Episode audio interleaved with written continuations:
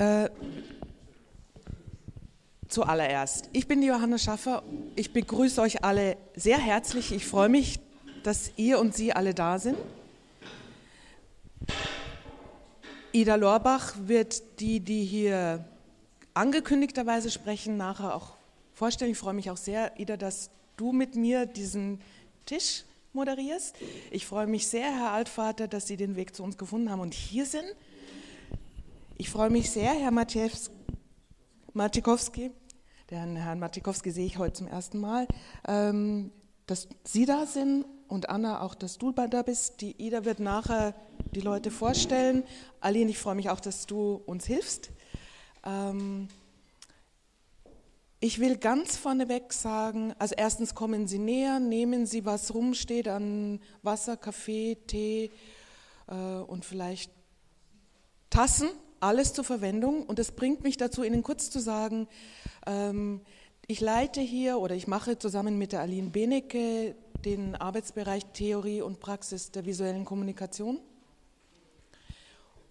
Und ich habe die Studierenden, die mit uns arbeiten, die zum Teil auch unter dem Semester da oben sitzen und produzieren.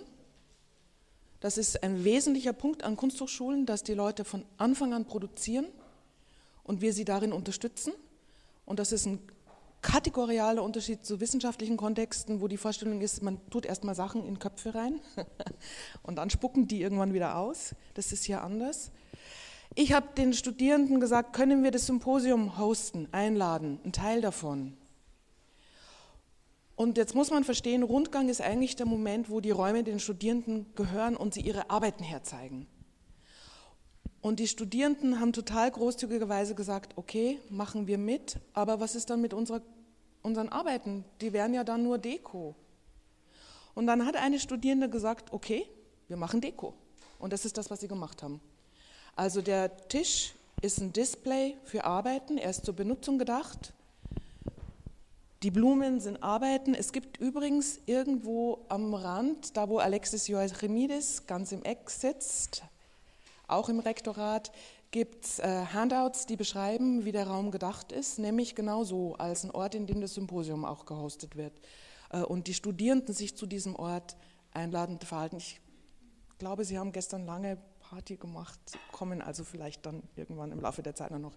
Und das ist ein kleiner Trailer, den Hendrik Dorgarten gemacht hat, der hinter Ihnen sitzt. Der Hendrik Dorgarten leitet den Bereich Grafik, Illustration und Comic.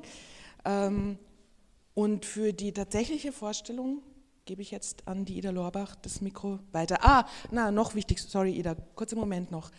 Wir haben uns entschieden, die Beiträge aufzuzeichnen. Und ich war eigentlich der Meinung, dass wir die Diskussion nicht aufzeichnen. Dann kam aber sowohl von Anna Lummer wie auch von Herrn Altvater der Einwand, das finden Sie schade. Sie finden, die Diskussion sollte auch aufgezeichnet werden. Dann habe ich gesagt, okay, ich frage das. Sind die anwesenden Leute einverstanden, dass wir auch die Diskussion aufzeichnen. Und ich habe gesagt, wenn eine Person dagegen ist, machen wir es nicht. So, meine Frage ist, äh, können wir die Diskussion aufzeichnen? Nein, ist wer dagegen, dass wir die Diskussion aufzeichnen? Gut, ähm, ich frage das am Ende der Inputs nochmal. Wir werden tatsächlich äh, drei Inputs haben. Aber ich sage den Ablauf auch nochmal. Erstmal lasse ich die Ida die eingeladenen Sprechenden vorstellen. So. Ja, ich freue mich auch, ähm, hier zu sein und dass ihr und Sie alle hier seid. Und ähm, genau, ich stelle Peter Altvater vor. Er ist einer der Autoren der 2011 veröffentlichten HIS-Studie zu den Ressourcenflüssen zwischen der Universität Kassel und der Kunsthochschule Kassel. Er ist Sozialwissenschaftler und Supervisor und arbeitet als Organisationsberater für das HIS-Institut für Hochschulentwicklung e.V. in Hannover. Schwerpunkte seiner Tätigkeit sind die Begleitung von komplexen Reorganisationsprojekten an Hochschulen sowie Hochschulkooperationen und Fusionen. Im Ehrenamt ist er Vorsitzender des Hochschulrates der Hochschule Rhein-Main. Dann ist Anna Verena Lummer hier. Sie studiert Freie Kunst an der Kunsthochschule Kassel und sie ist als Studierendenvertreterin in der Fachschaft der Kunsthochschule Kassel aktiv. Muss ich näher reinsprechen? Ist das besser? Und äh, unser Gast ist auch Tobias Maciekowski. Er ist Student der Politikwissenschaft an der Kunsthochschule, an, an der Okay, unser Thema. Ähm, er ist Student der Politikwissenschaft an der Universität Kassel und er ist zweiter Vorsitzender des AStA der Uni Kassel. Dann ist Ayla Neusel leider heute nicht hier. Ich stelle sie ähm, vor. Sie ist Hochschulforscherin. Ihr Architekturstudium an der TH Stuttgart beendete sie mit einer Promotion. 1971 bis 1976 war sie Mitglied der Projektgruppe zur Gründung der Gesamthochschule Kassel. 1986 bis 1990 Vizepräsident der Vizepräsidentin der Gesamthochschule Kassel und dort auch Professorin für Hochschulforschung. 1999 bis 2003 war sie Präsidentin der Internationalen Frauenuniversität IFU. Sie ist 2001 e-, emeritiert und forscht in den letzten Jahren besonders zu Hochschule und Migration. Ayla Neusel wird, wie Johanna gerade schon sagte, vertreten von Aline Benecke oder performt. Aline Benecke ist, lehrt im Arbeitsbereich Theorie und Praxis der visuellen Kommunikation in der visuellen Kommunikation. Johanna Schaffer leitet den Arbeitsbereich Theorie und Praxis der visuellen Kommunikation in der visuellen Kommunikation. Und mein Name ist Ida Lorbach und ich bin zurzeit Meisterschülerin an der Kunsthochschule Kassel in den Bereichen Bildende Kunst und visuelle Kommunikation. Und dann gebe ich zurück an. Weil ich kurz den Ablauf euch sage. Ähm, es ist tatsächlich so, wir haben um zehnminütige Inputs gebeten, also werden wir sehen, 10 bis 15. Und wir machen die der Reihe nach durch und dann diskutieren wir. Äh, ihr zwei habt euch entschieden, dass ihr als eingeladene Diskutantinnen hier seid, also dass ihr nichts vorbereitet, aber aktiv in der Diskussion mitmacht. Ähm, ja, korrigiert mich sonst. Also korrigiert mich alle, falls irgendwas nicht richtig ist. Ähm, und Ida und ich beginnen tatsächlich. Dann werden wir Aline Benecke für Eila Neusel bitten, weil Eila Neusel die Position darstellt, die am weitesten zurückgeht. Eila Neusel ist seit den 60er Jahren mit der Kunsthochschule verbunden. Dann werden wir den Herrn Altvater bitten und dann öffnen wir tatsächlich die Diskussion. Wir machen keine Pause, ähm, weil es sind eine Dreiviertelstunden. Ich werde nach den Inputs nochmal fragen, ob die Leute einverstanden sind, dass wir die Diskussion aufzeichnen. I will ask again after the inputs if you all agree that we also tape the discussion. If I forget, please remind me. So, ich, ich beginne tatsächlich mit der Präsentation. Was ich mache, ist, dass ich euch eine gekürzte Version des Beitrags, den ich letzte Woche im Senat präsentiert habe, zeige. Ähm, ich will euch auch, darf ich das mal kurz haben? Ich will euch darauf aufmerksam machen.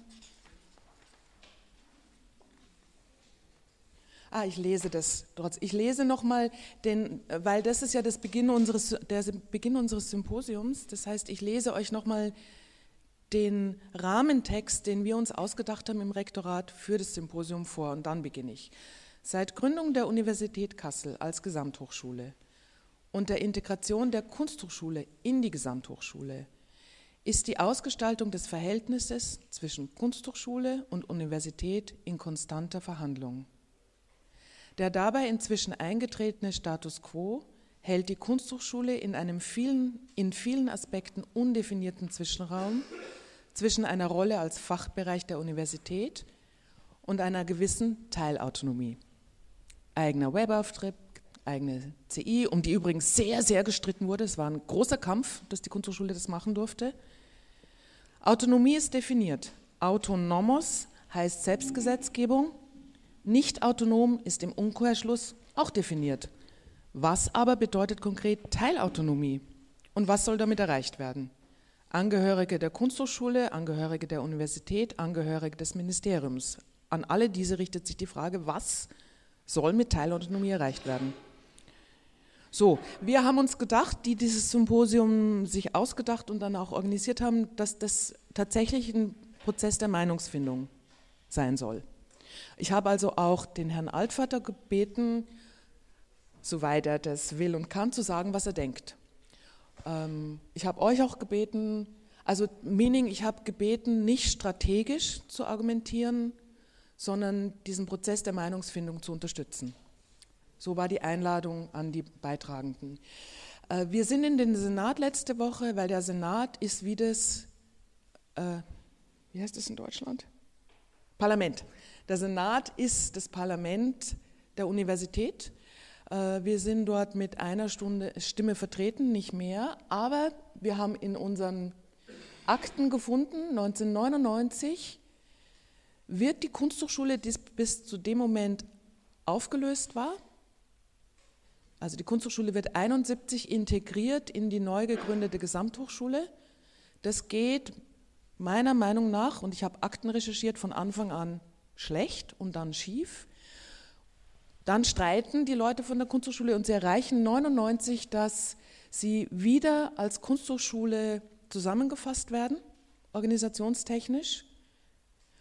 Und wir haben gefunden, dass in diesem Gründungspapier 99 steht, zur Stärkung der Teilautonomie kann der Senat beziehungsweise der erweiterte Senat dem Kunsthochschulrat, das ist unser kleines Parlament an der Kunsthochschule, und der Rektorin oder dem Rektor weitere Aufgaben übertragen. Deswegen sind wir zum Senat, weil wir gesagt haben, hier übrigens sind unsere, diese Aufgaben wollen wir alle haben und haben wir noch nicht, übertragt uns diese Aufgaben.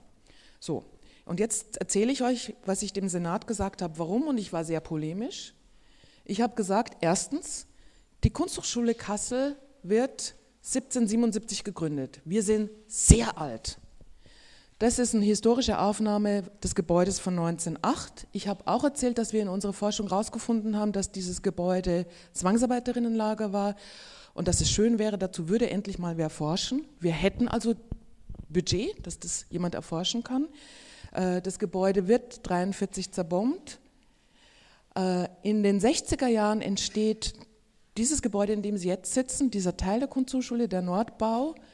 Posenenske baut den und das ist ein Aufsehen, international aufsehenerregender Bau. Er wird hochgelobt, er wird mit Preisen ausgezeichnet äh, und meine Kolleginnen sagen, die sich, die länger hier schon mit Kassel auch zu tun haben, es ist der wichtigste Nachkriegsbau in Kassel.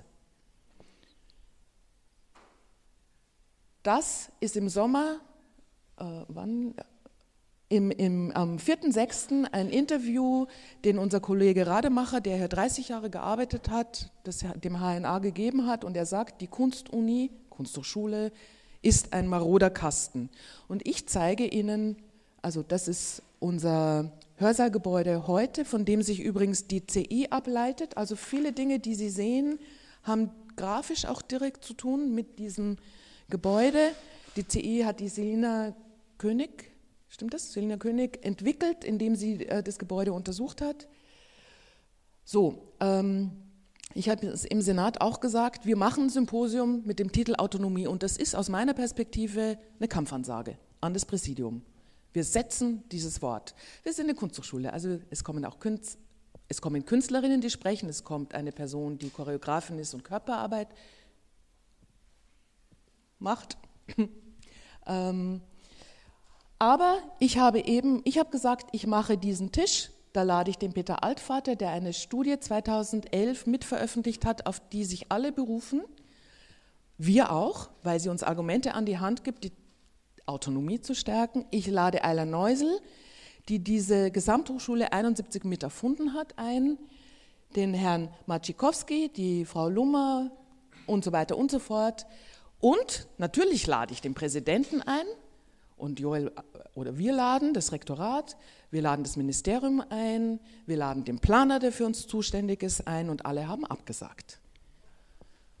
Well, ähm, also Zeit, alles, alle sind zeitlich verhindert und es ist Urlaubsbeginn und Leute haben Kinder, mit denen sie auf Reisen fahren.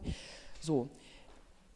Ähm, ich habe mich dort vorgestellt, ich bin Johanna Schaffer, ich leite den Arbeitsbereich Theorie und Praxis der visuellen Kommunikation. Ich habe eine W2-Professur, das benennt die Dotierung, das ist von drei Stufen die mittlere. Ähm, ich habe, was für Wissenschaftlerinnen ungewöhnlich ist, 18 Semesterstunden Lehrverpflichtung, das ist sehr viel Wissenschaftlerinnen haben acht. Ich habe eine halbe Mitarbeiterinnenstelle, die mit mir arbeiten kann. Das nimmt Aline Benecke gerade wahr. Das ist sehr wenig. Für Wissenschaftlerinnen ungewöhnlich wenig. Ich habe niemanden im Sekretariat, weil die Sekretärin, die oder die Frau in der Geschäfts-, im Geschäftszimmer das, die ganze Wiscom verwaltet. Alles das ist für Wissenschaftlerinnen an der Uni total unter, ungewöhnlich und komplett unterbemittelt. Darüber rege ich mich nicht auf, weil das habe ich gewusst und darauf habe ich mich beworben. Worüber ich mich aufrege, ist, dass ich dauernd in der Situation bin, wo ich Leuten von der Universität erklären muss, was eine Kunsthochschule ist. Fachfremden Leuten, die mich regieren und eigentlich unsere Prozesse hier ignorieren. Darüber rege ich mich auf, ähm, weil das weite Teile meiner Arbeitszeit frisst und ich diesen Leuten also andauernd erklären kann und muss und will, dass es in der Tat eine kategoriale Differenz gibt zwischen künstlerischen und wissenschaftlichen Prozessen. Und mich kränkt, dass die Leute, denen ich das andauernd erkläre, die Leute sind, die meinen Kontext regieren und über weite Strecken unsere Logiken ignorieren. Den Konflikt, den wir ansprechen, der ist alt, der ist 49 Jahre alt und wir haben ein gemeinsames Ziel, die da im Senat waren. Wir wollen dem Senat sagen, seid solidarisch mit uns, unterstützt uns, diskutiert mit uns weiter. Wir wollen mehr Autonomie, uns selber regieren, bestimmen, definieren. So. Zur Geschichte, ich habe Ihnen gesagt, 77 wird die Kunsthochschule gegründet, ähm, 43 wird dieses Gebäude ne, zerstört, das ich Ihnen gezeigt habe. Ende der 60er Jahre wird dieser Bau hier eröffnet.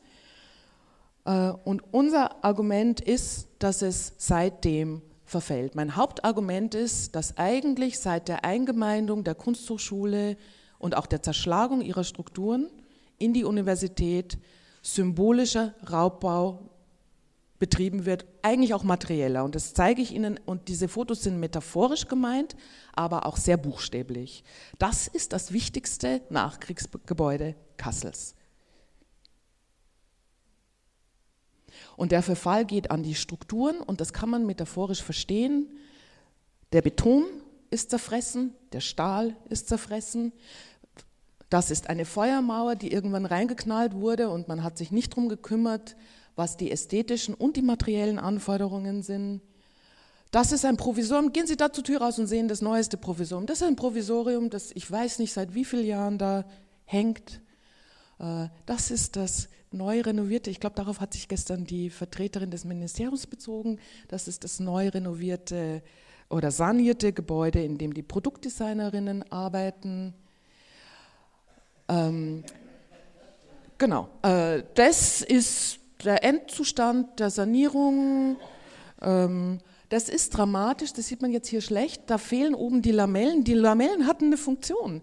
Das ist Schallschutz. Das heißt, man kann jetzt eigentlich gar nicht mehr richtig unterrichten in den Räumen, weil man dauernd Leute rauf und runter rattern hört. Die Leute haben riesen Gefährte und Objekte, die sie da entlang, den Gang entlang rattern. So, und das ist das, wie die Universität uns darstellt. Und die Leute, die hier lachen, äh, sind Leute, die, glaube ich, sich lange darin üben, was visuelle Ästhetik und deren Bedeutungsproduktionen sind. Äh, ich hoffe, dass Sie sehen die Differenz zwischen dem, was ich gemacht habe visuell und dem. Das Interessante ist, dass da übrigens, ich glaube, wenn man lange scrollt, kommt unten irgendwann ein Link zur Kunsthochschule. Und für mich ist es tatsächlich ein Redesign. Ich habe den Eindruck, die Universität hat verstanden, und das ist ein Unterschied zu allem, was bisher passiert ist, dass man mit der Kunsthochschule symbolisches Kapital machen kann. Aber sie investieren nicht und, und sie lassen uns gar nicht selber bestimmen. So, jetzt habe ich sicher länger als zehn Minuten.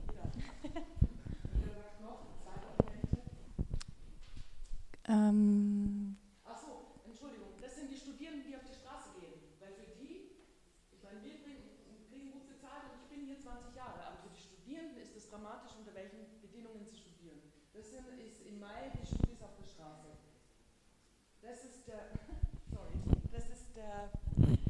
das ist der Grund, warum wir den Herrn Altvater eingeladen haben und dazu wird er mehr sagen, deswegen mache ich das schnell. Und das ist Idas Genau. Ähm, Also ich finde, ähm, ich finde eine äh, Kooperation und ähm, Zusammenarbeit und auch Begegnung von Kunst und Wissenschaft erstmal total wichtig. Ähm, ich merke das auch in, als Künstlerin, dass viele Menschen und auch viele, die mit Wissenschaft viel zu tun haben, eigentlich wenig Ahnung davon haben, was Kunst und Gestaltung als Arbeit und auch als Forschung genau heißen. Von daher denk, ist sozusagen als erstes diese Konstruktion einer Kunsthochschule in einer Universität ähm, scheinbar was äh, vielversprechendes. Ich habe aber den, wirklich den Eindruck, dass so wie die Struktur im Moment ist und auch der Konflikt, der dadurch entsteht, wie diese Struktur ist, dass das kontraproduktiv ist und ähm, dass es eigentlich einer wirklich inhaltlichen Kooperation oder auch Zusammenarbeiten zwischen diesen Bereichen mehr im Wege steht im Moment. Und ähm, ich habe jetzt diese äh, Folie hier, ähm, das ist ein Beschluss der Fachbereich, das ist von 1998, also 1999 wurde die heutige Konstruktion der Teilautonomie äh, umgesetzt und im Vorlauf 1998 haben die damalig, damals getrennten Fachbereiche Kunst, visuelle Kommunikation und Produktdesign diesen Beschluss ähm, gemacht worin sie ähm, das begrüßen, eine teilautonome äh, Kunsthochschule zu machen. Also sie wollen das, sie finden, sie empfehlen das und sie sagen aber, die Grundvoraussetzungen für diesen Schritt sind, dass die Hochschule für Kunst und Gestaltung, also die Kunsthochschule, eigenverantwortlich ist für Berufungen, für Personal, Räume und Öffentlichkeitsarbeit und dass sie von der Universität Gesamthochschule Kassel oder aus dem Landeshaushalt eine Schlüsselzuweisung erhält, innerhalb derer sie autonom verfügen kann. Also genau die Sachen, die heute im Strukturplan von 2018 zu lesen sind, sind vor 20 Jahren eigentlich als Grundvoraussetzungen formuliert worden. Und genau, also das führt mich auch zu dieser ähm, oder zu, ja, zu, mein, zu meinem Eindruck, dass das einfach ein unproduktiver Konflikt ist oder dass da einfach nichts passiert ist. Und ich würde für unser ähm, Tischgespräch heute und für die Diskussion würde mich, wäre ich neugierig, würde mich interessieren, zu denken, ähm, was ist denn, wenn die Kunsthochschule als autonome Institution besteht? Also jetzt noch nicht mal der Weg dahin, sondern, erst, sondern tatsächlich, was ist das als Kunsthochschule, sich als unabhängige Institution zu denken in Kassel, in Bezug zu den anderen Bildungsinstitutionen hier und natürlich auch darüber hinaus in Deutschland und international. Also was, was heißt das, eine Kunsthochschule, die eigenständig ist? Und ich gebe das Wort tatsächlich an Aline, aka Ayla Neusel. Die hat ein Mikro? Die hat ein Mikro. Und dreh das Mikro mal ab.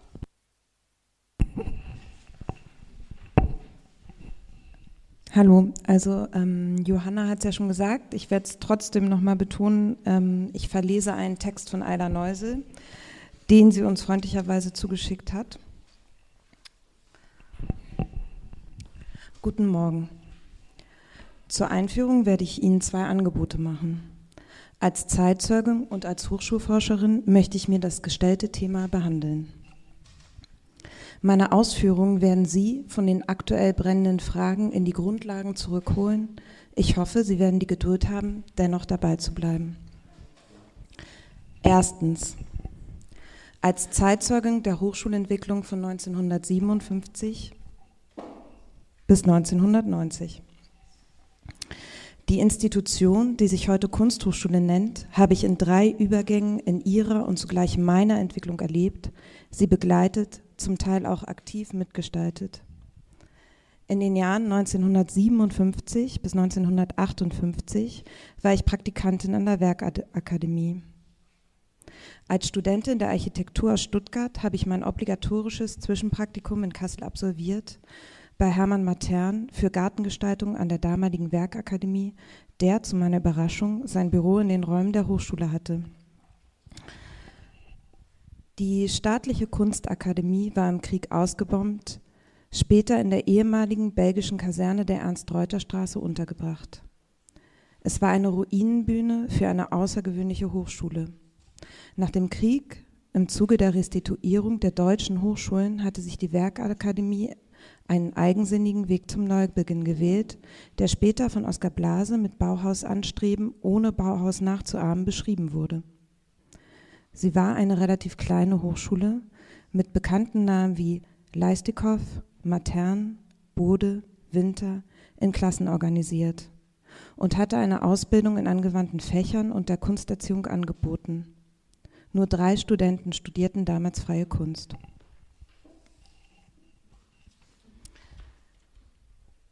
In 1971 wurde die Gesamthochschule gegründet, zu der alle am Ort vorhandenen Einrichtungen per Gesetz integriert wurden. So auch die staatliche Hochschule für bildende Künste, die aus der Fusion der Werkakademie mit der Werkkunstschule hervorgegangen war. Übrigens eine freiwillige und geräuschlose Verbindung. So wurde eine 200 Jahre alte Kunstakademie, die 1977 als erste Gründung in Hessen bekannt und anerkannt. Wie bitte? 1777, sehr richtig, die 1900, 1777 als erste Gründung in Hessen bekannt und anerkannt mit Tischbein war, in eine Neugründung inkludiert. Oskar Glase beschreibt, dass schon während der Beratung zum Kunsthochschulgesetz, das im Juni 1970 wirksam wurde, die Kunsthochschule sich für ihre Integration in die zur Gründung vorgesehene Gesamthochschule Kassel ausgesprochen habe. Das Konzept der Interdisziplinarität, des Projektstudiums, der Durchlässigkeit, des Berufs- und Gesellschaftsbezugs der integrierten Studiengänge schien als eine Fortführung der Ideen zu sein, die schon in der Fusion zur Kunsthochschule zur Diskussion standen. In der größeren Form Gesamthochschule konnte die Idee vom Gesamtkunstwerk zur vollen Entfaltung kommen, so Oskar Blase. Der Kultusminister hatte zur Planung der GHS vor Ort eine Projektgruppe GHS gebildet. Es wurden sechs junge, hauptsächlich Technikwissenschaftler berufen, unter anderem auch eine Wissenschaftlerin. Das war ich, die inzwischen seit fünf Jahren als wissenschaftliche Assistentin in der TH Stuttgart lehrte und forschte. Ich kam aus der durch die Studentenkritik bewegten Reformkonzepte der Architektenausbildung und war begeistert von der Idee, die Baukastenhochschule von Ernst von Weizsäcker, einem späteren Präsidenten der GHS Kassel. Als Architektin, als Architektin hatte ich die Hauptaufgabe in Kassel, die Architekturausbildung neu zu gestalten. Die beiden Architekturklassen, Abteilungen aus der ehemaligen Kunstakademie und die aus der ehemaligen Ingenieurschule zusammenzuführen.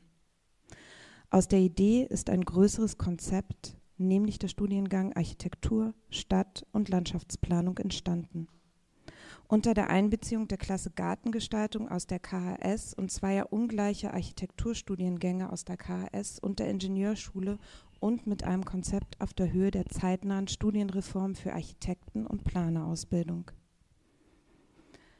Dieses umfangreiche Projekt konnte die Unterstützung der Professoren am Ort, vieler auswärtiger Experten und Gutachter und eine erhebliche Bundesfinanzierung aus Modellversuch gewinnen.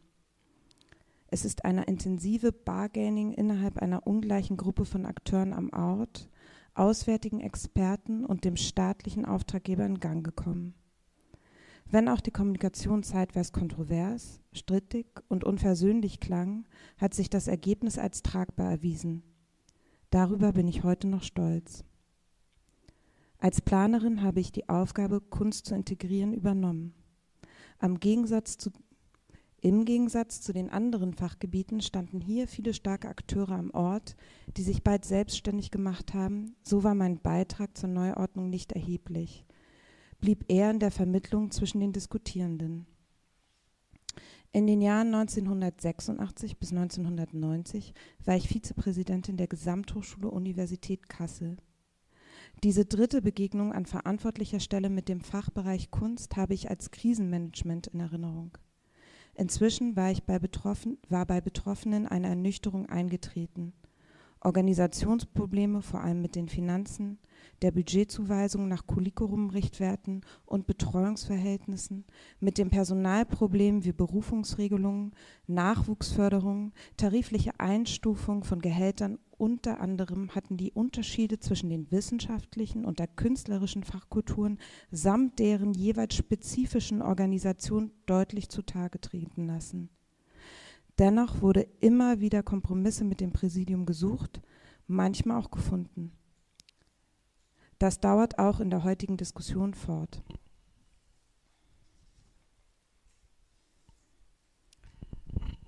Zweitens. Als Hochschulforscherin Politikanalyse der Hochschulreform und Strukturanalyse der Hochschulen. Funktionsweise der Hochschule als besondere Organisation. Die Frage der Autonomie, Klammer auf, Teilautonomie, eine Kasseler, Kasseler Erfindung, Klammer zu, der Hochschule führt zuerst zu der Frage nach der besonderen Institution Hochschule. Die Frage ist, was ist die Universität als Organisation? Ich denke, diese Ausführungen sind auch auf die Hochsch Kunsthochschule übertragbar. Wie funktioniert die Hochschule als Institution? Wie werden Ziele, Aufgaben, Innovationen in der Hochschule definiert, befolgt und tradiert? Welche Kommunikationsformen werden unter den Hochschulakteurinnen gepflegt? Welche wissenschaftlichen, künstlerischen Standards, Werte und Normen werden vorausgesetzt? Wie wird der Nachwuchs gefördert, Ergänzungen des Kollegiums gestaltet? Welche Spielregeln werden gefolgt, um Interessen durchzusetzen? Welche Mechanismen greifen ein bei der Konsens- und Konfliktsteuerung?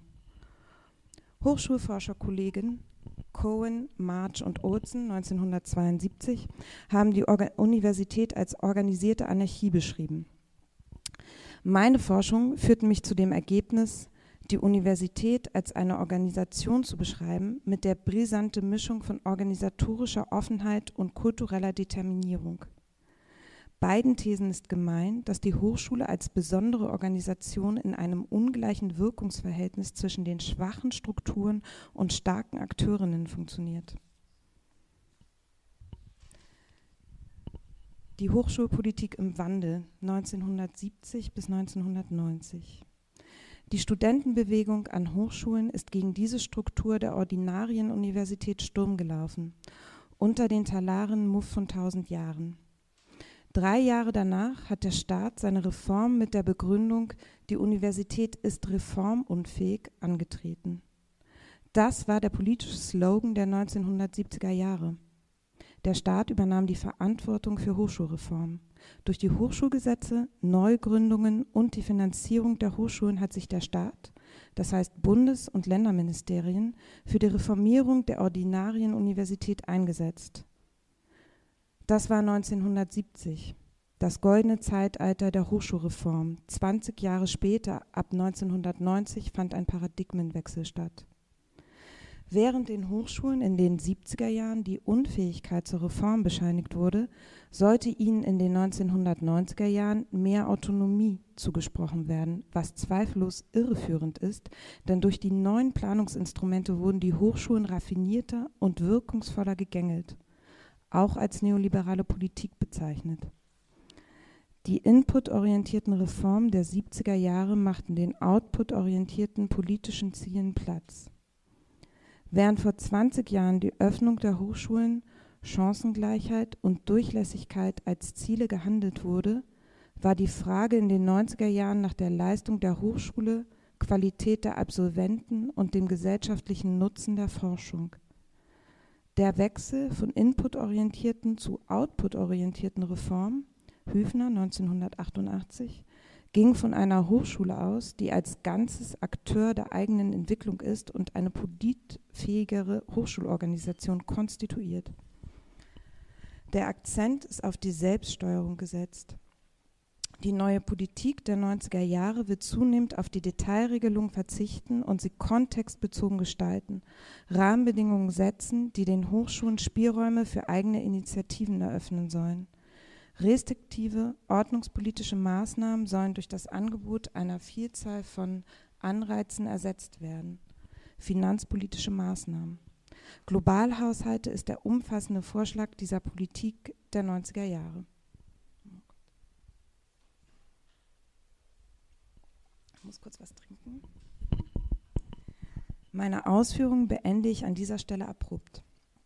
Jetzt ist also die Kunsthochschule als Ganzes Akteur der eigenen Entwicklung.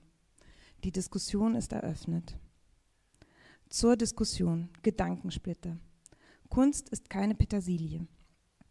Die Kunsthochschule ist ein wertvoller Bestandteil der Universität Unter den berühmten ehemaligen, mit denen sich die Universität nach außen präsentiert, sind überwiegend Absolventen der Kunsthochschule.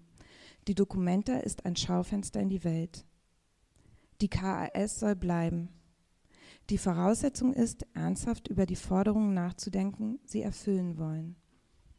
Beispiel für die Teilautonomie. Durch die Exzellenzinitiative sind Enklaven innerhalb der Universitäten entstanden, die man teilautonom nennen könnte.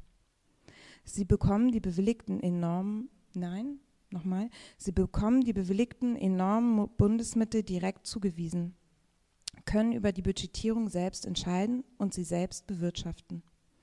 Im bestehenden System. Ähnlich könnte eine verbindliche Vereinbarung mit dem Wissenschaftsminister und dem Präsidenten vereinbart werden. Die KAS bekommt eigenes Budget direkt überwiesen.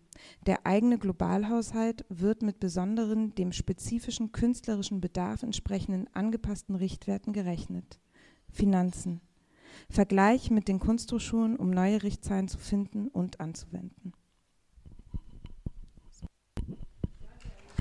Gerne.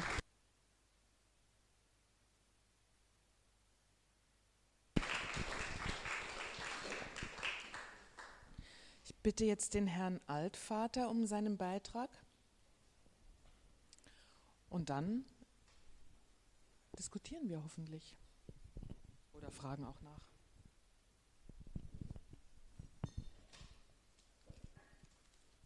Kann ich mal fragen, wie das mit dem Ton ist? Wir haben den runtergedreht. Seid ihr einverstanden? Versteht ihr gut? Ich habe das war es besser? Also wieder ein bisschen aufdrehen, Olaf. Das halt so, deswegen haben wir runtergedreht, aber ist es euch so lieber?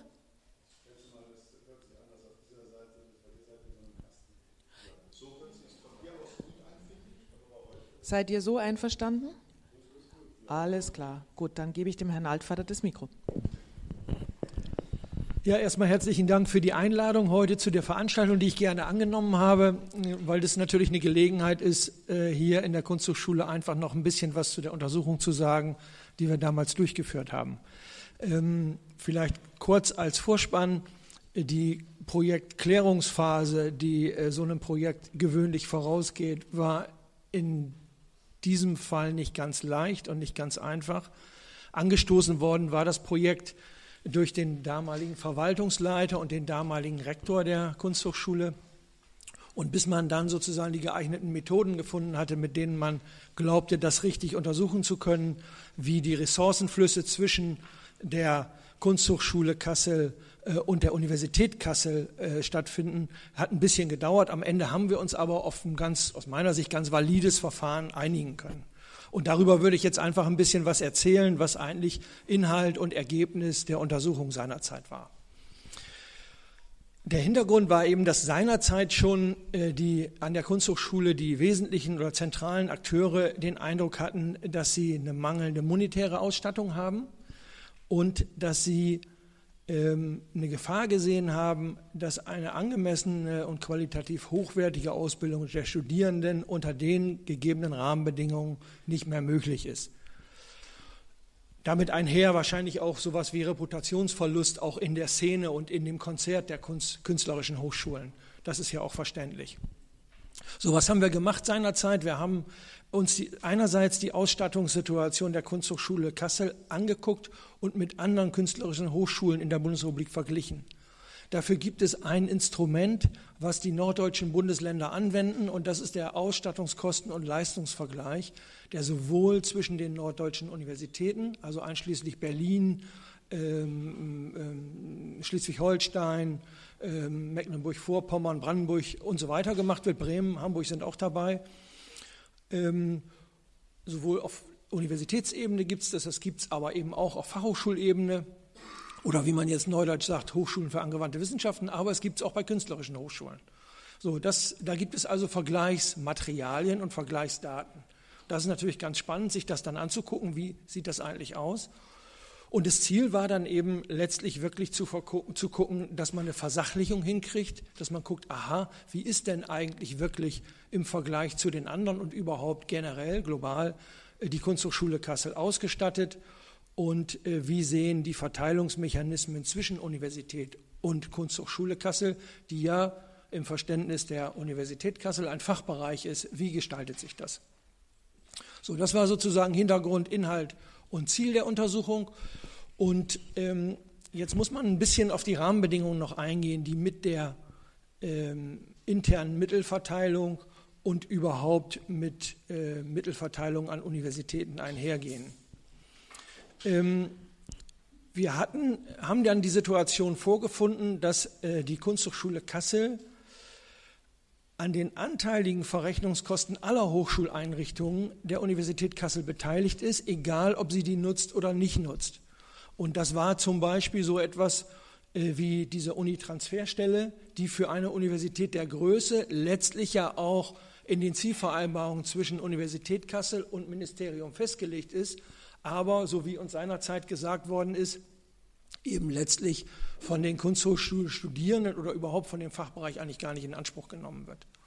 Das Gleiche gilt äh, oder bezog sich darauf, dass man gesagt hat, also die Universität Kassel engagiert sich eben auch als technischer Gewerbebetrieb, also das heißt, sie bildet Auszubildende aus und das sozusagen über den Bedarf und dann kann man da sagen, okay, das ist ein gesellschaftspolitisches Engagement der Universität, das ist vielleicht eine gute Sache, aber ob am Ende die Kunsthochschule was davon hat und das auch so machen würde, wenn man sozusagen eh schon notleidend ist, ist das natürlich eine andere Frage. Aber das in, war in jedem Fall sozusagen mit äh, verrechnet oder wurde mit verrechnet. Und was für uns sehr auffällig war und was eigentlich nicht mehr, nicht nur eigentlich nicht mehr, was seinerzeit schon 2011 nicht mehr State of the Art war, das war, dass es an der Universität Kassel keine Budgetierung der Personalkosten gibt. Das finden wir heute und seinerzeit auch schon selbst an Fachhochschulen und an anderen Einrichtungen. Das heißt also, dass die Personalkosten der Universität auf die Fachbereiche auf die Fachbereiche oder zu den Fachbereichen durchgereicht werden. Das ist was, was wir, was ein sehr wichtiges Instrument ist, weil ähm, wird eine, eine, Professur beispielsweise nur mit einer halben Stelle besetzt, hat man Mittel, äh, mit denen man, was weiß ich, Lehrbeauftragte oder Gastprofessoren holen kann. Also das heißt, die Flexibilität, die eigentlich ein Fachbereich braucht, um seine spezifische Situation darauf Rücksicht zu nehmen. Das ist ein Instrument, was wir hier an der Universität nicht vorgefunden haben und was wir finden, dass das eigentlich sozusagen eigentlich hätte sein müssen. Das heißt, das Einzige, worüber seinerzeit die Kunsthochschule Kassel verfügt hat, und das sind, es tut mir leid, aber ich habe keine neueren Daten, von 2009 waren das also Sachmittel in Höhe von 454.000 Euro. Das war also sozusagen nicht frei verfügbar, aber natürlich auch in den verschiedenen äh, Aufgabenfeldern musste das eingesetzt werden, aber das war das die Verfügungsmasse, die man überhaupt nur hatte. Dazu muss man sagen, dass die Personaldaten, die die Universität Kassel zur Verfügung gestellt hat, auch nicht äh, den äh, Anforderungen entsprochen hat, die wir aus anderen Universitäten kennen. Das heißt also, dass es nur eine eingeschränkte Validität gab. Darauf muss man hinweisen, weil das, ähm, wir hatten, das kann ich auch ganz deutlich sagen, äh, in den ersten Schritten, bis wir sozusagen ein Instrument gefunden haben, hat es verschiedene Versuche der Universität gegeben, die Einkommens- oder die Einnahmesituation der Hochschule zu verschleiern und nicht, nicht alles auf den Tisch zu legen, was sozusagen einnahmerelevant ist für die Universität und was damit natürlich auch nur teilweise dann entsprechend auf die Kunsthochschule durchgereicht werden sollte. Gut, jetzt muss ich einen kleinen Exkurs machen und muss Ihnen erzählen, was ein Curricular-Normwert ist, weil sonst verstehen Sie das, was ich anschließend sagen möchte, nicht. Äh, Grundlage der äh, Ausstattung und der Berechnung, wie viele Studierende nimmt eine Hochschule auf, ist die sogenannte KapVO, also die Kapazitätsverordnung, die einen Niederschlag auch für die äh, in Hessen hat.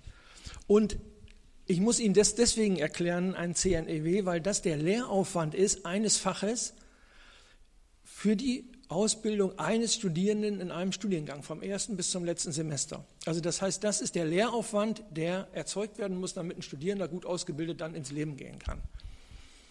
Und wenn man sich jetzt äh, das am Beispiel mal anguckt, äh, wir gehen davon aus, dass so ein Studierender im Normalfall 20 Semester Wochenstunden Lehrveranstaltungen macht. Dazu kommt natürlich noch äh, Homework und äh, eigene Erprobungen und sonst was.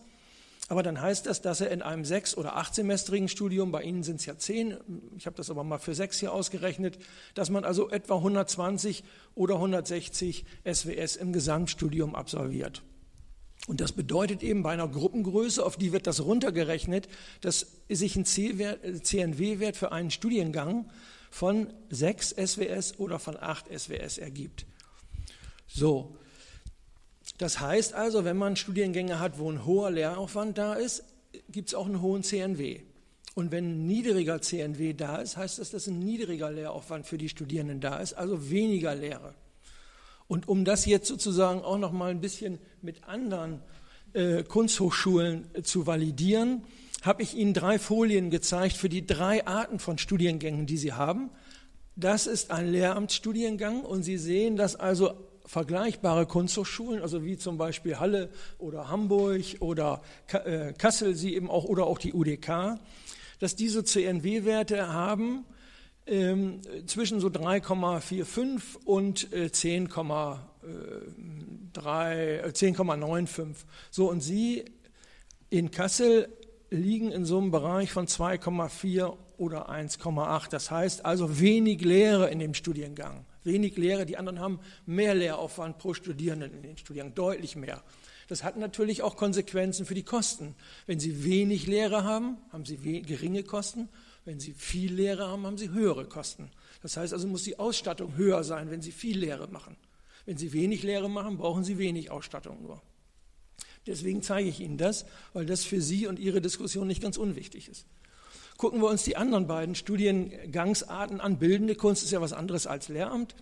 Und da liegen die anderen zum Teil äh, bei höheren äh, Zehnerstellen und äh, das geht in den 20er-Bereich rein. Und bei Ihnen äh, ist es so, dass, es, dass der CNW-Wert 7,5 ist.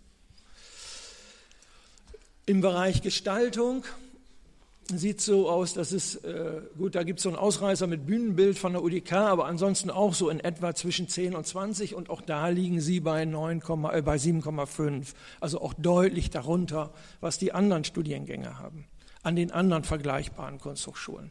So, das haben wir seinerzeit gemacht, unter anderem. Und äh, jetzt möchte ich Ihnen noch ein bisschen was zu den Ergebnissen sagen. Trotz alledem, trotz dieser oder vor dem Hintergrund auch dieser niedrigen CNW-Werte, haben Sie eine Unterauslastung von Studierendenzahlen gehabt, das haben wir festgestellt. Die, das sind Hausaufgaben, wo man mir im Vorgespräch gesagt hat, dass Sie die in der Zwischenzeit zumindest in einigen Studiengängen gemacht haben. Ähm, gut, okay, kann man darüber sprechen, vielleicht anschließend noch. Aber es gibt eben auch einen deutlichen Zusammenhang zu den niedrigen Curricularwerten. Und Sie haben natürlich auch durch die geringe Aufnahme oder zu geringere Aufnahme haben Sie auch geringere Absolventenraten. Das ist vor dem Hintergrund wichtig, dass es in Hessen natürlich von der Hochschulfinanzierung her einerseits eine Grundfinanzierung gibt dann gibt es eine leistungsbezogene Mittelverteilung, die Sie haben. Und da geht es unter anderem um Studierendenzahlen, da geht es aber auch um Absolventenzahlen, da geht es auch um Gender-Aspekte und um Forschungsaspekte. Dann gibt es noch in Hessen die sogenannten QSL-Mittel. Das sind die ehemaligen Studiengebühren, für die das Land dann eingetreten ist und das den Hochschulen überweist. Und es gibt aber auch noch Sonder- und äh, Investivmittel. So, diese zu geringen Absolventenzahlen beziehen sich auf die leistungsorientierte Mittelverteilung. Also wenn Sie da zulegen, kriegen Sie auch mehr Geld oder kriegt zumindest Ihre Universität mehr Geld, wenn Sie da zulegen. Ob das bei Ihnen ankommt, ist eine andere Frage dann. Gut. Ähm, eine Feststellung unserer Untersuchung war, dass im Rahmen der leistungsorientierten Mittelzuweisung des Landes Hessen die Kunsthochschule gegenwärtig nicht auskömmlich finanziert ist. Das heißt also, dass sie eigentlich ihren Aufgaben im Bereich der Lehre und der künstlerischen Produktion nicht in einem qualitativ angemessener Art und Weise nachkommen kann. Was haben wir empfohlen seinerzeit? Wir haben einerseits empfohlen, dass das Land Hessen, um eine höhere Transparenz herzustellen, in dem Landeshaushalt, der immer noch kameral geprägt ist und in Kapiteln organisiert ist, dass Sie als Kunsthochschule Kasse ein eigenes Kapitel in diesem Landeshaushalt Hessen bekommen, in dem dann Ihre Personalausstattung und Ihre Sachmittelzuweisungen niedergelegt sind. Das heißt also, dass man gar nicht erst den Umweg über die Universität geht, sondern Sie da gleich entsprechend nachrichtlich einstellt. Das war eine Empfehlung. Und wir haben empfohlen, dass die Teilautonomie, die ja so oder so da ist und äh, ich sage mal relativ kursorisch in, einem, in der Grundordnung beschrieben ist, dass die ausgeweitet wird. Und zwar, dass sie sich orientiert an den Vorschlägen des Landesrechnungshofes Hessen, der seinerzeit auch, ich meine, das ist ähm, in, in, den Jahren 2007, 2008 gewesen, hier an der Kunsthochschule war oder überhaupt auch an der Universität und Vorschläge für eine Ausweitung der Autonomie gemacht hat, damit die Kunsthochschule besser auf ihre Bedürfnisse eingehen kann. Weil ein zentrales Element, und da würde ich vielleicht Frau Neusel in ihrem Statement widersprechen, der, der neuen Steuerung ist, dass Fach- und Ressourcenverantwortung bei den dezentralen Einheiten liegen. Und zwar also Fachverantwortung, das heißt das, was Sie im Bereich der Lehre und der künstlerischen Produktion machen, und der Ressourcenverantwortung, also dass Sie am besten wissen in den dezentralen Einrichtungen, wie Sie Ihre Mittel am geeignetsten und am besten einsetzen. Das heißt für mich moderne Steuerung und das haben wir seinerzeit empfohlen, dass das entsprechend auch umgesetzt wird. Also eine gewisse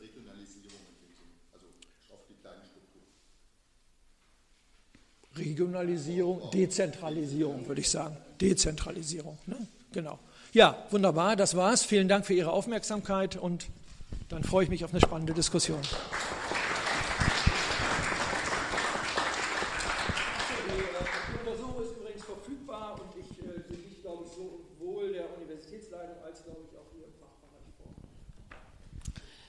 Ähm, jetzt können wir den Beamer abdrehen, Olaf.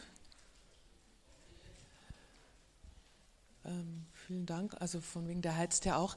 Ich frage nochmal, ähm, es gab den Vorschlag, vor allem hier von den Sprechenden, dass auch die Diskussionsbeiträge aufgezeichnet werden. Ich habe gesagt, wenn eine Person dagegen ist, machen wir das nicht. Ähm, ist jemand dagegen, dass auch die Diskussion aufgezeichnet wird? Dann laufen die Kameras weiter. Ich danke euch für die vorbereiteten Inputs, Aline dir fürs Vortragen. Ihr zwei habt gesagt, ihr werdet in der Diskussion, ihr seid geladene Mitdiskutantinnen. Fand ich schön so. Habt ihr, wollt ihr anfangen mit einer Frage, Statements? Ja, super. Ähm, ja, also ich stelle mich auch noch mal kurz vor. Ich bin Tobias Marczykowski, ich bin Teil des AStA. Ähm, ja, wie bin ich eigentlich hier hingekommen? Ich steige mal ein, äh, wie wir als AStA zu der ganzen Problematik stehen bzw. gelangt sind. Es ist so, dass wir innerhalb des AStA auch jemanden haben, der hier unten studiert an der Kunsthochschule. Also ansonsten ist es ja leider tatsächlich so, dass der Hoppler da sehr stark überrepräsentiert ist und die Außenstandorte eher weniger. Und ähm, das ist Anfang des Jahres dann eher so ein bisschen anders rangetragen worden durch diese Person. An der Kunsthochschule gibt es viele Probleme. Das ist das kann man sich als Asta vielleicht in den letzten Jahren auch immer mal ein bisschen vorwerfen lassen. So einen gewissen Hopplerzentrismus, dass man äh, die Außenstandorte vielleicht ein bisschen aus dem Kopf, aus den Augen verliert. Tatsächlich haben wir uns dann jetzt äh, in der ersten Arbeitswoche dieses Jahr, diesen Jahres, Anfang Januar, dann direkt mal rangesetzt, haben uns hier mit Studierenden getroffen, haben Probleme gesammelt. Die wurden jetzt teilweise ja auch schon angerissen. Also die Sanierungsbedürftigkeit, das sieht man ja eigentlich, wenn man das erste Mal hier reinkommt, das ist unbestreitbar dass die da sind. Dann hatten wir noch verschiedene andere Probleme. Ich bin auch sehr froh, dass ich das jetzt auch von Ihnen, Herr Alvater, mal so gehört habe, weil diese Versachlichung ist definitiv ein Punkt, der der Sache sehr gut, oder die der Sache sehr gut kommt und es sehr gut tut, weil so ganz subjektiv, also natürlich ist das äh, immer sehr subjektiv, was an uns herangetragen wird. Die Leute, die hier studieren und arbeiten, haben eben diese Probleme, leben mit diesen Problemen. Da kann man dann natürlich nicht so ganz objektiv an die Sache rangehen. Das ist eigentlich ein Versuch, den wir immer tun. Und deswegen ist das jetzt auch ganz gut, mal so zu hören, dass vieles von dem dann einfach auch oft von ihrer Studie mehr oder weniger bestätigt wird. Also dass die Mittel ja teilweise dann scheinbar hier nicht ankommen, beziehungsweise die Kunsthochschule zu gering finanziert ist. Und ja, also was mir tatsächlich immer so ein bisschen schwerfällt in der Diskussion, ist tatsächlich dann auch sachlich zu argumentieren, weil die Transparenz nicht so ganz da ist, von, ähm, was Mittel angeht. Deswegen, also wenn mir jetzt jemand sagt, die Kunsthochschule wird zu gering äh, ja, bemittelt, beziehungsweise die Gelder kommen hier unten nicht an, dann kann ich erstmal nur sagen, gut, ich bin jetzt im allgemeinen Studierendenausschuss erstmal für Mobilität zuständig. Es tut mir leid, ich bin da in diesem Fall, also ich stecke da nicht so ganz drin. Ich äh, muss da eigentlich auch gar nicht oder kann da eigentlich auch gar nicht so drin stecken, weil wir als Asta natürlich auch gewisse Kompetenzen haben, die wir ausfüllen. Das ist Verwaltung von Semesterticket etc.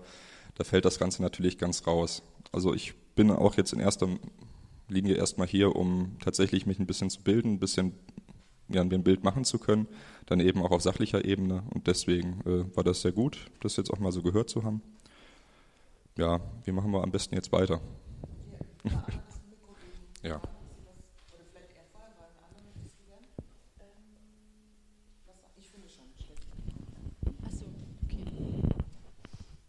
Ich, ich bin Anna Verena Lummer. Ich äh, bin in der Fachschaft sehr aktiv ähm, und äh, auch zusätzlich noch in der Klasse Rademacher, der in Ruhestand geht und äh, wo es die Situation gab, dass wir dann erst angekündigt bekommen haben, dass die Stelle nicht neu besetzt werden soll.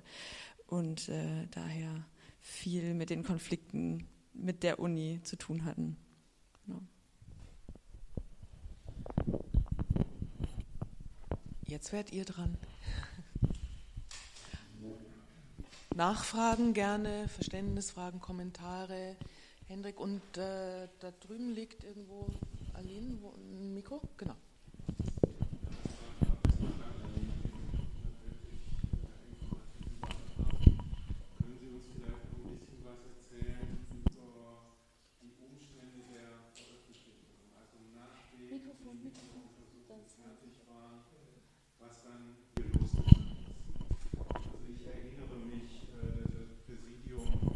Äußerst ungern uns die Ergebnisse gegeben hat und der damalige Präsident, Herr Postleb, sich auch vorbehalten hat, die Fragen, die sich daraus ergeben, zu stellen. Vielleicht habe ich das aber auch falsch in Erinnerung, aber es gab ja. damals sehr großen Ärger darum. Ja. Also äh, wir haben das seinerzeit vorgestellt äh, innerhalb der Arbeitsgruppe, die Universität und Kunsthochschule eingerichtet haben. Und danach, muss ich ganz ehrlich sagen, waren wir mit der Angelegenheit nicht mehr befasst. Ne? Sondern das war dann natürlich, wir machen ein Gutachten, wir geben das ab, dann muss sich die Universität drum kümmern. Für uns war ganz wichtig als eine Empfehlung, diese CNW-Werte, die da drin stehen und die wir nicht für angemessen halten oder gehalten haben, die anzupassen. Ich weiß nicht, ob das in der Zwischenzeit passiert ist, weil mit der Anhebung der CNW-Werte würde natürlich auch tendenziell eine bessere finanzielle Ausstattung einhergehen, wenn man sich daran orientieren würde, was vergleichbare Kunsthochschulen haben. Man muss es ja nicht vielleicht, wie das gegenwärtig für die NATO diskutiert wird, innerhalb eines Jahres dann auf so den entsprechenden Betrag kommen, aber man kann zumindest sozusagen sukzessive das, äh, das anstreben und das wäre unsere, unsere Empfehlung auch gewesen.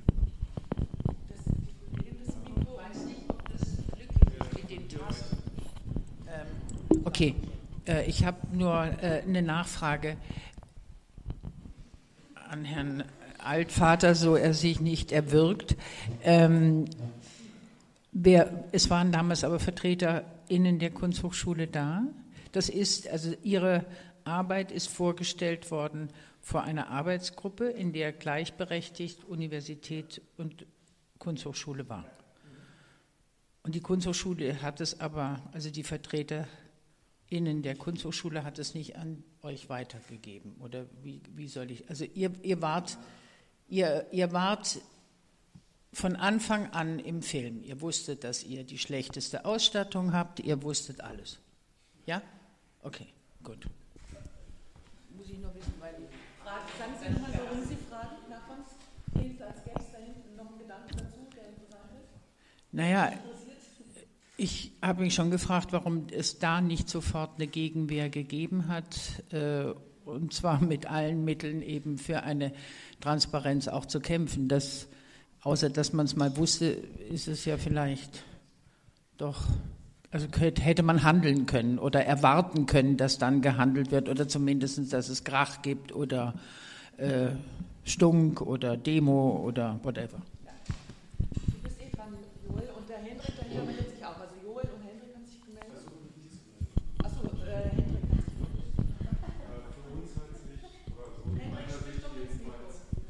Äh, in der letzten Senatssitzung, äh, wo Johanna äh, ihre Sache vorgetragen hat, eigentlich auch nochmal einen Kreis geschlossen.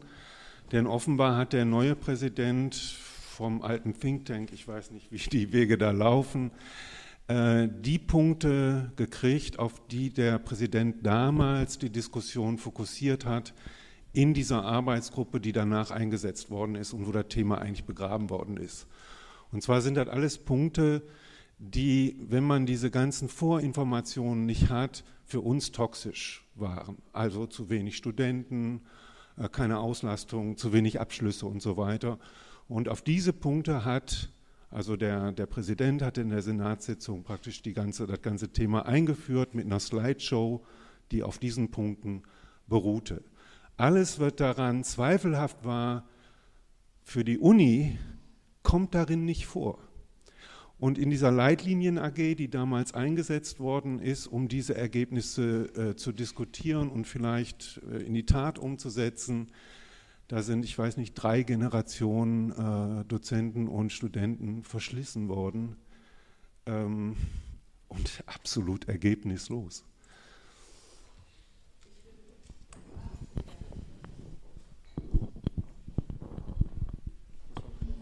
Nee, ist schon, ist an, ja.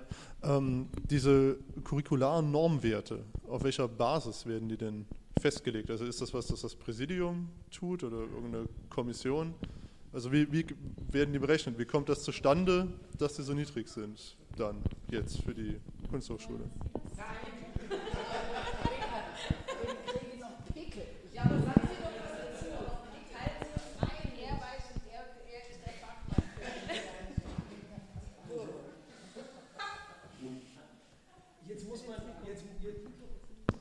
muss man das ein bisschen historisch äh, aufrollen.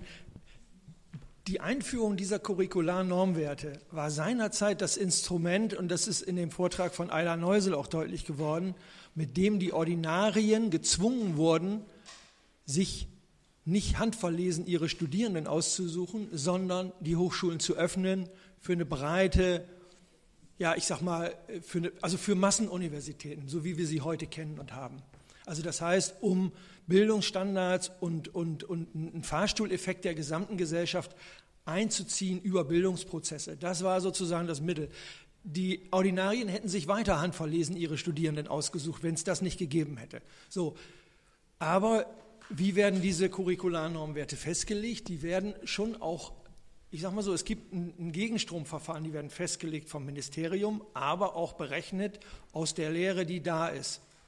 Und von daher ähm, ist das nicht ganz einfaches Verfahren. Man muss es einfach nochmal aufsetzen. Man muss gucken, was findet hier eigentlich an Lehre statt und muss daraus eben und auch aus den Gruppengrößen berechnen, wie hoch ist denn der CNW-Wert. Der kann aber auch vorgegeben werden vom Ministerium. Das Ministerium kann sagen, wir orientieren uns CNW-mäßig an den vergleichbaren Bundesländern und setzen, was weiß ich, für die bildende Kunst einen Wert von 12 oder 15 CNW fest. So, das gibt es, das kann man machen, das kann das, kann das Ministerium machen, kann das verordnen sozusagen. Gut, das wäre sozusagen womöglich eine Vorgehensweise, die Sie, die Sie einschlagen können. Wenn, wenn ich direkt dazu dann einmal antworte, also diese CNW-Werte scheinen ja relativ wichtig zu sein für die Budgetierung, wie viel Land dann am Ende, äh, wie viel Geld am Ende vom Land dann auch kommt. Ähm, wenn die jetzt hier so niedrig sind, heißt das, die Kunsthochschule hat so ein kleines Lehrprogramm, also im Verhältnis zu anderen. Und wieso ist das dann so? Also, ja, die Variationsmöglichkeiten sind die Gruppengröße. Und damit kann man sozusagen den CNW-Wert verändern. Also die Gruppengröße ist ein Instrument, um den CNW-Wert zu verändern, aber natürlich auch ein höherer Lehrinput. Das sind die beiden Hebel, die man hat. Ne? Und natürlich die Studierendenzahlen. Ähm, nur um es vielleicht ein bisschen besser zu verstehen. Ähm, wie äh, kommt es zu dem Paradox ähm, in dem Ergebnis Ihrer Studie, dass es einerseits zu niedrig angesetzte CNW-Werte gibt und zugleich zu niedrige Studierendenzahlen, wo doch die Studierendenzahlen in den CNW-Wert Einfluss hätten? Ja, ich würde sagen, der Rektor. Äh, Bitte. Nein, machen Sie das, aber ich, na, ich würde da also der CNW-Wert berechnet sich immer auf den einzelnen Studierenden. Nicht? Und, äh, und die Gruppengröße ist dann äh, die Menge sozusagen, über, der sie, über die Sie das steuern können. Ne, wenn Sie 20er Gruppengrößen haben, sind mehr Studierende drin. Wenn Sie 10er Gruppengrößen haben, ist der CNW-Wert höher. Wenn Sie 30er oder 40er Größen haben, ist der CN-Wert kleiner. So, und das wäre eine Frage jetzt zum Beispiel über die Gruppengröße, aber das heißt natürlich dann auch mehr Lehraufwand sozusagen für die Gesamthochschule, nicht für den einzelnen Studierenden, aber für die Gesamthochschule. Da würde ich auch gerne nochmal äh, eine Frage anschließen. Und das, was ich gerne von euch allen hätte, sage ich jetzt auch. Ich bin Adrienne Gühler, ähm, weil ich finde es ganz schön, wenn man weiß, und ich bin nicht aus Kassel. Ich würde gerne wissen, wo in dieser Studie abgebildet war das Betreuungsverhältnis oder also der Aufwand von künstlerischer Lehre äh, gegenüber äh, wissenschaftlicher Lehre, wo der abgebildet war. Ich also Joel auch was sagen will. Ich möchte mich gerne kurz einmischen, weil ich, also wir reden äh, und das, dazu war ja auch der Herr Altvater, ähm, äh, darum ist er gebeten worden von mir. Äh, aber ähm, ich möchte es gerne ein bisschen von den Curricularnormwerten wieder wegrutschen, weil für mich andere Dimensionen im Augenblick wesentlich relevanter sind. Und das ist die Art und Weise, wie die Universität unsere Strukturen bestimmt. Also das eine ist, die, ist die Bemittlung. Für mich wesentlich relevanter ist dieser Kampf in dem ihr direkt involviert sind, also die, die Frage, dass das Präsidium in die Denomination von Professuren eingreift, in die äh, Einstufung unserer Werkstattmitarbeiterinnen eingreift. Also diese Art der strukturellen Regierung ist für mich im Augenblick noch viel prekärer.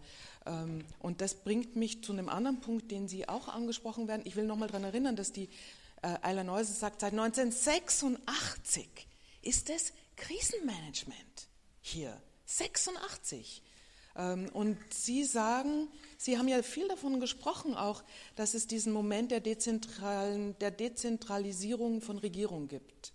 Äh, und Sie haben auch gesagt, ein Hauptpunkt ist, äh, Mitschriften, ähm, dass die einzelnen Fachbereiche, da sind wir zwar wieder bei Personalkosten, also ihre Personalkosten selber verwalten, aber das inkludiert eigentlich auch die Strukturierung des Personals. Das sind für mich, ich möchte ein bisschen weg nochmal von Kosten und hin zu Strukturen. Das ist, glaube ich, mein Punkt. Und Joel, dir gern das Wort geben. Ja, hallo, ich bin Joel Baumann, der momentane Rektor, eigentlich Professor hier an der Kunsthochschule für Neue Medien und momentan halt äh, ins Rektorat gewählt als Rektor.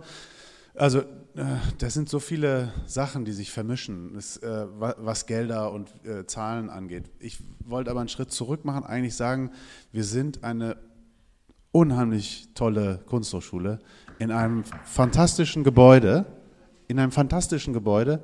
Wir machen, also was die, Ministeri äh, die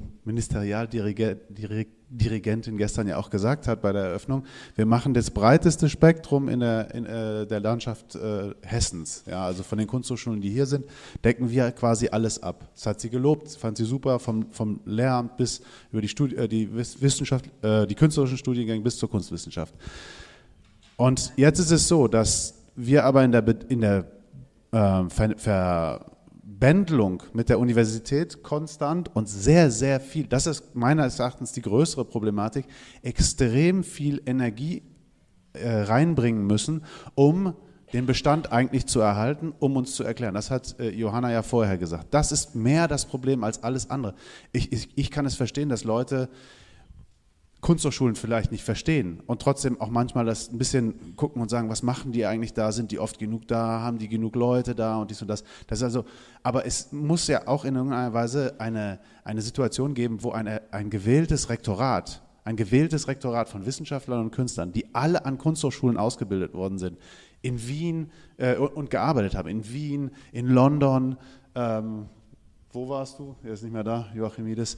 Kunstwissenschaftler äh, und sowas, dass man denen mal vertraut, wenn die hochgehen und Sachen erklären. Wenn die mal hochgehen und sagen, wir, kommen, wir steuern auf Problematiken in den Werkstätten zu, dass man dann sagt, um Gottes Willen, man, es muss eine, eine, eine Möglichkeit geben, wie kriegen wir das hin, dass wir die mitfinanzieren? Wie kriegen wir das hin, dass wir ansparen für die und sowas? Was bei uns oft passiert ist, die Sachen werden erstmal abgeblockt, es dauert zwei Jahre, das weiß jeder. Und da können, glaube ich, andere Bereiche auch das sagen. Und dann kommt es wirklich zum größten Problem. Und dann kommen wir zu der Slide, wo die Studierenden sagen, es ist uns eigentlich scheißegal, wer schuld ist. Aber wir können in dieser Situation nicht mehr studieren. Insofern gehen wir auf die Straße. Und ich finde es richtig, dass sie uns, also uns, die Leute, die eigentlich Teil des Systems auch sind, genauso anprangern und sagen, es ist mir egal ich, ich höre dir gern zu und ich verstehe dich auch, und du, aber du bist ein bezahlter Rektor hier an der Kunsthochschule und es ist scheiße, ich kann nicht mehr meine Arbeit machen, ich kann nicht mehr in die Werkstatt, die ist kaputt, dies und das. Und dann erst, dann erst wird reagiert. Und das ist für mich unverständlich. Was ist denn, warum machen wir diese Arbeit? Warum legen wir das äh, äh lange breit? Warum sind wir da und sagen, in anderen Kunsthochschulen, wo es Lehramt gibt, ist dieser CNW-Wert ganz anders und das bewirkt, sie, wirkt sich auf die Lehre aus. Es ist notwendig, dass wir diese Kohorten kleiner machen. Was den CNW-Wert angeht, den nimmt die, die Universität ja gar nicht wahr. Die nutzt den gar nicht für uns. Inzwischen ist, äh, ist, eine, ist eine völlig selbstgebastelte Rechnung. Das prangere ich in, in, also in unserer, wie soll man sagen, in unserem Vorteil, weil sie nicht 7,5, sondern sie doppeln es einfach. Ja, sie sagen, das ist bundesweit eher Standard, also 14, irgendwas zu nehmen oder 15. Nichtsdestotrotz kommen ganz eigenartige Zahlen raus und daraus wird dann gesagt, also es ist gesund, so und so viele Studierende dort, so und so viele Studierende dort und so und so viele Studierende dort zu haben. Und wir ackern dann ein, um das irgendwie hinzukriegen. Und da ist eine Slide von Ihnen, die ganz wichtig war. Und das ist, was ich nicht verstehe vom Senat auch. Und wo, wo auch Hendrik gesagt hat, das ist irgendwie erhellend, in den Senat zu gehen und zu sagen, euch werden Slides präsentiert. Und Sie haben von Verschleierung geredet und ich sage von Missrepräsentation. Ja, es werden Slides präsentiert, die Daten zeigen, wo Ihre Studie bezieht sich ja auf Zahlen von 2007. Und es wird gesagt auf 2011, also auf die aktuellen Daten. Da ist schon, wenn man die Kurve anschaut, schon ein enormer Aufwuchs. Und in der, einer wesentlichen Slide von Ihnen ist der Auftrag, sagen Sie, äh, und die auch übernommen worden ist vom Präsidium, entweder Kapazitäten verringern, das heißt Abbau an Stellen, Professuren, Mitarbeiter in den Werkstätten. Also Kapazitäten ist ja die Lehre, die wir im Gesamt anbieten. Ich habe 18 Stunden Lehrdeputat, jemand in der ein LFBA in der Werkstatt hat 24 Stunden. Das rechnet man dann alles zusammen und sagt, Gottes Willen, ihr bietet viel zu viel Lehre an für die wenigen Studierenden, die ihr habt. Ja? Nur um das, das wirkt sich ja auch in den CNW-Wert rein. Und dieses Slide sagte, entweder Kapazitäten abbauen oder mehr Studierenden. Und wir haben uns den Auftrag genommen und haben maßgeblich mehr Studierende angenommen. Und dann wird trotzdem gesagt, kapazitärer Abbau. Und das ist, was ich nicht verstehe. Warum wird mit uns nicht äh, äh, agiert wie mit Leuten, die wirklich sich in diesem Bezug auch auskennen und was Sinnhaftes machen? Warum ist es immer unter Verdacht, wenn es Kunst ist? Ja, mein Problem ist vor allem auch, dass äh, wir warten ja auf die Ausschreibung unserer Professur und äh, dann wird halt eben gesagt, okay, wir, äh, wir würden also nach langem Kampf und äh, auf die Straße gehen, wird gesagt, okay, wir machen, ihr bekommt eine W3-Professur und dann wird uns die Richtung vorgeschrieben. Also dann soll diese äh, Professur eine Dokumenta-Ausrichtung haben. Ähm, wir sind eine Bildhauereiklasse und ähm, wir möchten gerne einen Professor für diese Bildhauereiklasse oder auch äh, gerne eine offenere ähm, Ausrichtung haben, aber wir haben mit dem Dokumenta-Institut nichts zu tun. Ist einfach Fakt. Und ich will auch den anwesenden Studierenden sagen, hier sind eure Vertreterinnen. Und die sitzen im Senat, der erste sitzt im, oder sie sagen, es ist so subjektiv und endlich gibt es Daten. Also geht in den Aster und informiert die Leute. Die sitzen im Senat und im Senat das Resultat der Sitzung war, also es gab eine Person, die sich für uns eingesetzt hat, unter anderem auch gesagt hat, es ist eine Unverschämtheit, dass hier niemand sitzt vom Präsidium. Natürlich sagt das Präsidium, ja, Sie hätten in den Kalender schauen können und sehen, gesehen, dass heute Hochschulratstag, glaube ich, ist. Mhm. Alright, aber es sind sechs Leute im Präsidium, man kann eine Person für zwei Stunden her schicken. Sonst waren all, niemand war solidarisch mit uns. Die allermeisten sagen, ich verstehe den Konflikt nicht, ich mhm. verstehe den Konflikt nicht. Bei uns ist doch genauso schlimm. So. Also ich will den Studierenden sagen, informiert eure Vertreterinnen, die sitzen für euch im Senat. Und jetzt sitzt einer da, um sich auch zu informieren. So, wer, ja. Mechthild Bereswil, Fachbereich Humanwissenschaften, äh, dort ähm, als Professorin für Soziologie seit zehn Jahren an der Universität Kassel, im Moment auch Mitglied im erweiterten Senat. Ich war letzte Woche nicht da. Ähm, habe aber natürlich irgendwie, also die Narrationen über diese ähm, wenig ausgeprägte Solidarität auch schon wahrgenommen. Ähm, ich finde, dass diese Perspektive der stärkeren Dezentralisierung von Einheiten und quasi der, der Hoheit über eure Finanzen, ich glaube, dass da schon, also wenn es darum geht, wirklich realpolitisch zu argumentieren, worum es hier geht in der ähm, Strukturplanung, in der weiteren, dann ist, glaube ich, äh, diese Empfehlung auch, die sich aus der Studie ergibt und die eben ähm, mit dem von uns ja sehr gehassten neuen, neuen Steuerungsmodell auch argumentiert, ähm, halte ich schon für ein ganz wichtiges Argument. Gleichzeitig hast du gerade auch was gesagt, Johanna, aus der Senatsstimmung. Ähm, und genau das ging mir so, als, äh, als äh, Joel gesprochen hat, dass ich sofort auch angefangen habe, ja, da müsst ihr mal zu uns kommen und was sie uns für Vorschriften machen. Und also wir haben ja im Hochschulgesetz im Hessischen eben äh, eine Situation, dass das Präsidium mit enormer, enormer Macht ausgestattet ist. Die können sich in alle Denominationen universitätsweit einmischen und das tun sie auch. Und sie tun das nicht nur in der Kunsthochschule, das macht das aber nicht besser für euch oder auch nicht schlechter für uns, sondern das ist ein generelles. Wir haben ein generelles Problem mit dieser Machtbeziehung zwischen Präsidium und Fachbereichen und Kunsthochschule. Und das ist uns allen bestens bekannt.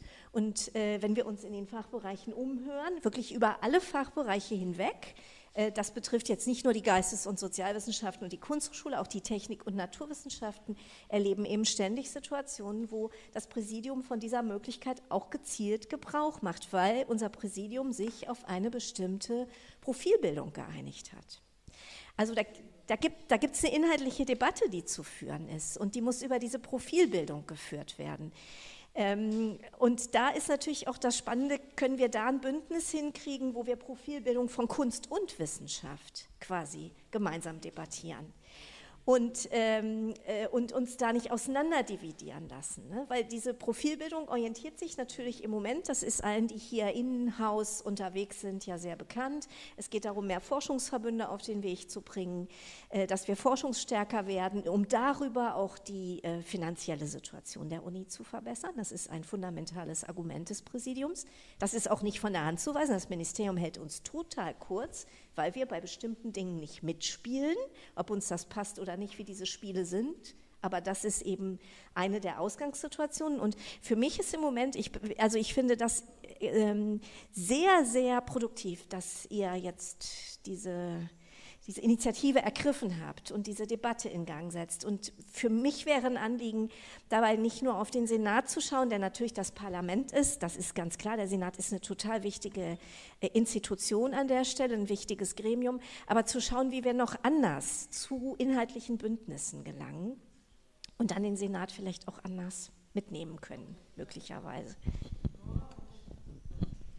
Also ich bin, ich bin sehr froh über diese, diese Bemerkung, weil ich auch tatsächlich glaube, dass ähm, es, dass die, also historisch gesehen glaube ich tatsächlich auch, das Ganze beginnt in den 70er Jahren mit diesen Kämpfen, was durchgesetzt wird, ist Bürokratie, eine Bürokratie, bei der am Ende eine komplette Hierarchie aufgebaut wird, wo komplette Entscheidungsstrukturen äh, entdemokratisiert wurden. Das ist natürlich Universität weltweit so, aber es ist gleichzeitig eine Situation, in der wir uns alle befinden und agieren müssen.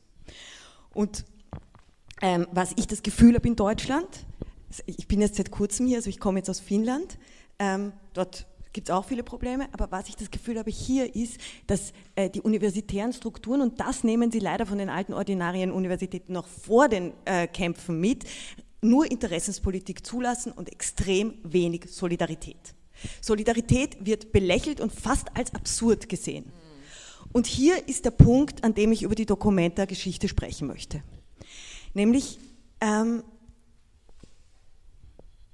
an die Dokumenta ist ja jetzt tatsächlich zunächst und zumeist erstmal nicht unbedingt ein Querschnittsthema, sondern ein Thema, das grundlegend aus einem Anspruch der Kunst heraus entstanden ist. Aus ihr ein Querschnittsthema zu machen, was die Zukunftsidee für das neue Dokumenta-Institut ist, ist genauso wie wir es hier bei der Diskussion gehört haben, inhaltlich sinnvoll als Schnittstelle zwischen Kunst und Wissenschaft und so weiter ähm, und offensichtlich von ökonomischem Interesse für die Universität im Hinblick auf die Herstellung von Forschungsverbünden und so weiter. Ähm, und an einem bestimmten und daher nützt die Universität seit längerem die ähm, diese Idee des Documenta-Instituts nicht nur wie die Stadt in ihrem Label, sondern auch durch die Beauftragung von Professoren der Universität, die mit Documenta davor noch nicht sehr viel zu tun hatten, mit der Konzeption von diesem Institut und stattet diese Professoren mit einer unglaublich großen Definitionsmacht, und zwar diese Professoren und ihre Dekanate, mit einer unglaublich großen Definitionsmacht darüber aus, was das Ganze werden soll. Gleichzeitig haben sie eine Dokumenta-Professorin berufen, die bin jetzt ich, ähm, die als Primus inter pares, wie es so schön heißt, also ein Gegenstand, der grundsätzlich aus der Kunst heraus entsteht, ähm, eigentlich die Schaufensterfigur für die bereits vorentschiedenen Dinge sein soll. Primus inter pares heißt, Nora Sternfeld, treten Sie auf und sagen Sie, warum diese Herren der Universität so toll sind. Und, und bis zu, ja, und bis zu, bis zu einem Moment, wo es schon fast komplett entschieden war, meine Berufung findet dann statt, und bis heute eigentlich wurde ich kein einziges Mal nach meiner Idee von einem Konzept für eine solche Institution gefragt. Weder von der Universität übrigens noch von der Stadt noch vom Land. Ich habe ein solches Konzept. Meine einzige Möglichkeit in dieser derzeitigen Struktur ist, das in den Nischen von vorentschiedenen, fachfremden und absurden Situationen einzubringen. Und dann ist so eine Nische, wo ich sage, wie wäre es bei den Berufungen? Wäre doch eine Professur für künstlerische Forschung gut. Und was ist die Antwort? Die Antwort ist, die nehmen wir der Kunsthochschule weg. Und hier, hier, und hier komme ich zu dem, womit ich begonnen habe. Und hier wird ganz selbstverständlich davon ausgegangen, dass in diesem Prozess diese Person, die berufen ist, die an dieser Institution ist, nicht solidarisch mit ihren Kolleginnen und Kollegen sein wird, dass es für sie eine Freude ist, dass sie von dieser hierarchischen Institution ein Geschenk bekommen hat, das ihren Kolleginnen und Kollegen weggenommen wurde. Und dass alleine das davon selbstverständlich ausgegangen werden kann und konnte, was ich, was ich absolut inakzeptabel finde, sagt uns, das ist die Basis für unsere notwendige Solidarität gegen diese hierarchischen Vorentscheidungen, die noch dazu, die rein ökonomisch ausgerichtet sind und mit dem Inhalt nichts zu tun haben.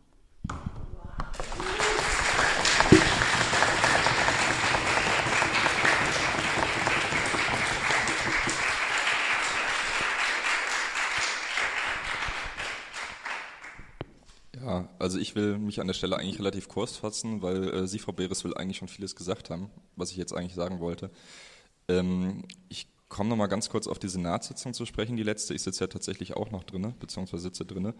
Ähm, was, also ich hatte da eher das Gefühl, dass da tatsächlich viel Know-how gefehlt hat bei einigen Menschen, die da drinnen gesessen haben. Ich habe das ja eben angesprochen. Ich weiß seit Ende letzten Jahres von den Problemen, weil ich darauf angesprochen worden bin, dann eben von der Person, die bei uns arbeitet.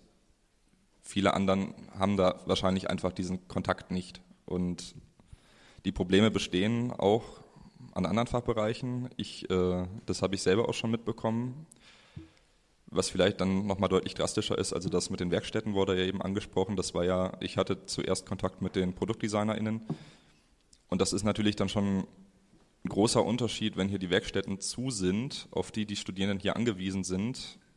Dann wirkt sich das natürlich nochmal deutlich drastischer aus. Ich meine, da ist jetzt eine provisorische Lösung gefunden worden für die Holzwerkstatt, wenn ich das richtig in Erinnerung habe. Aber trotzdem.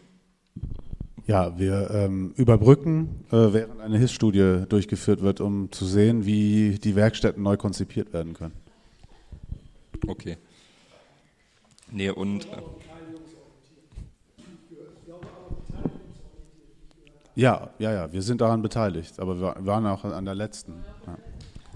Ähm, und dann vielleicht noch zwei Punkte. Also am Ende der Senatssitzung wurde ja dann auch nochmal angeregt, dass man eine ähm, Senatssitzung, beziehungsweise es ist ja eigentlich eine beschlossene Sache, dass man dann in den übernächsten Senatssitzungen, die nächste ist mal nicht die Klausursitzung, also im Oktober nicht, im November wird dann wahrscheinlich nochmal darüber gesprochen werden. Und da sollte sich dann auch ein Gremium bilden aus Senat und Kunsthochschule, welches äh, nochmal genau analysiert. Da wäre ich auch sehr dankbar. Also die äh, Daten sind frei verfügbar, haben Sie gesagt? Von der HIS-Studie?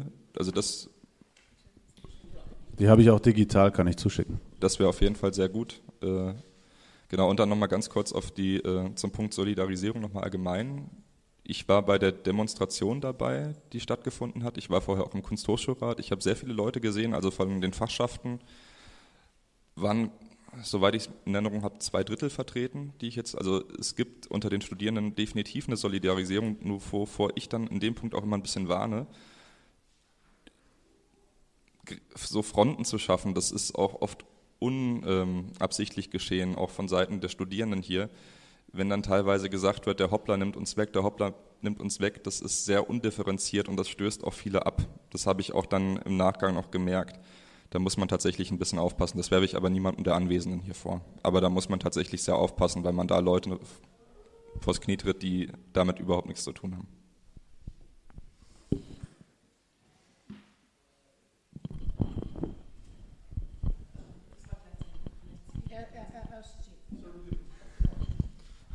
Dann äh, ja, stelle ich mich der Bitte von vorhin folgend auch kurz mal vor. Ich bin Markus Scharke, ich bin Doktorand im Fachgebiet Messtechnik im Fachbereich 16 und ich bin Senatsvertreter äh, für die wissenschaftlichen Beschäftigten der Uni Kassel über die Verdi-Liste.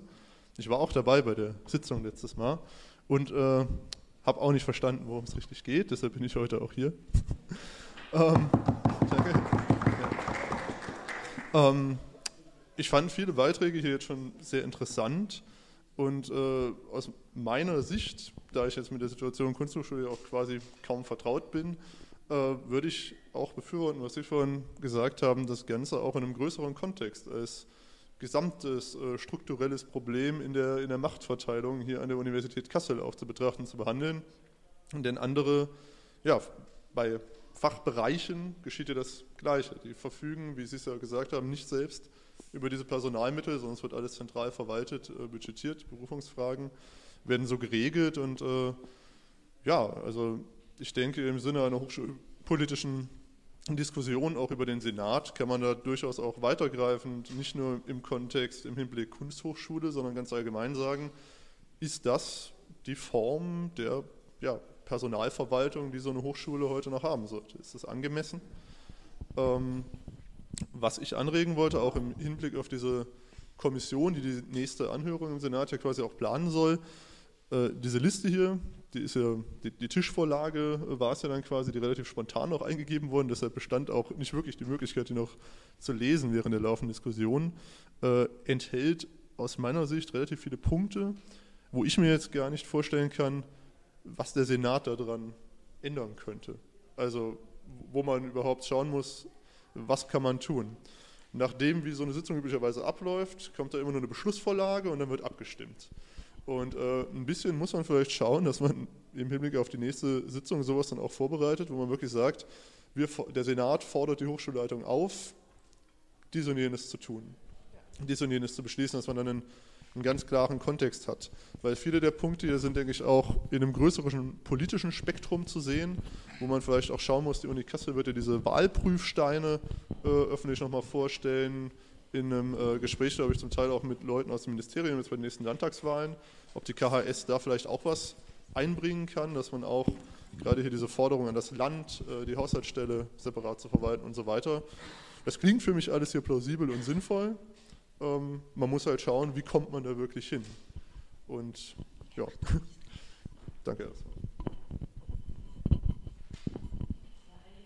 Ich, wenn du da jetzt direkt was zu sagen willst, ich würde nämlich gern.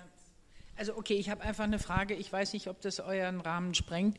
Ich habe gestern Abend, war ja schon äh, gestern Abend hier und habe so mich ein bisschen umgehört. Äh, und war doch einigermaßen verdattert von einem äh, Documenta-Institut zu hören, von dem aber ihr gar nicht wisst, was das eigentlich ist. Also äh, und es soll jetzt offenbar eine Exzellenzinitiative äh, sein. Ich habe sofort assoziiert und dachte, ja, verstehe ich schon. Frau Grütters muss wahrscheinlich jetzt auch mal irgendwas in Hessen ähm, machen. Ähm, Frau Grüters liebt es mit der Exzellenz. Frau Grüters hat es gerne, wenn sie in den großen Events äh, sich wiederfinden kann. Macht Sinn, aber es ohne die Kunsthochschule zu machen, das ist doch etwas, wo ich sagen würde, in Hamburg gibt es da so, so, einen schönen Ausdruck dafür, das fällt mir dann immer ein, sowas tut man einfach nicht. Das gehört sich einfach nicht. Und das fände ich gut, wenn das jetzt mal irgendwie geklärt wird. Und vielleicht ist das ja auch ein Moment, wo dieses Symposium dazu beitragen kann, zu sagen, ey, so nicht. Vielleicht.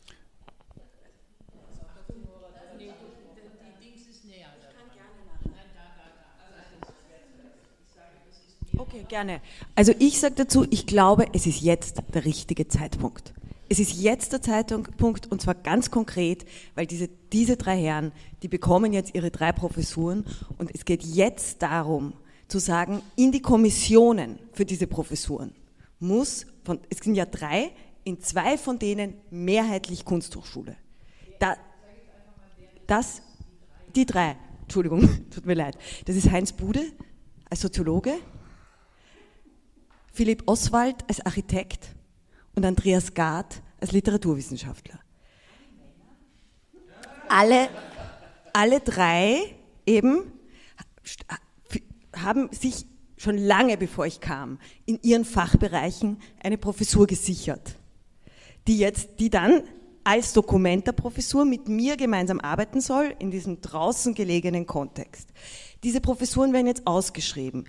Und warum ich finde, wir müssen jetzt protestieren, ist, weil es ist, ich sehe tatsächlich auch eine Chance. Ich meine, die Schnittstelle zwischen Sozialwissenschaft, Sprachwissenschaft, äh, eben Dokumenta, Kunst, und zwar sowohl künstlerisch als auch kunstwissenschaftlich und Fragen der Stadt und der Architektur ist eine Riesenchance. Jetzt haben die sich das gesichert und die Frage ist, wie werden die Kommissionen besetzt? Und ich glaube, die einzige Chance, die einzige Chance, dass es uns gelingt, das zu definieren, ist jetzt zu protestieren. Weil nur durch Protest wird sich das bewegen. Also wir haben es gefordert und wir haben gesagt, wenn es nicht passiert, ist die Kunsthochschule draußen. Und jetzt müssen wir aber machen, dass sie es glauben. Wenn sie es nicht glauben, dann werden sie reagieren.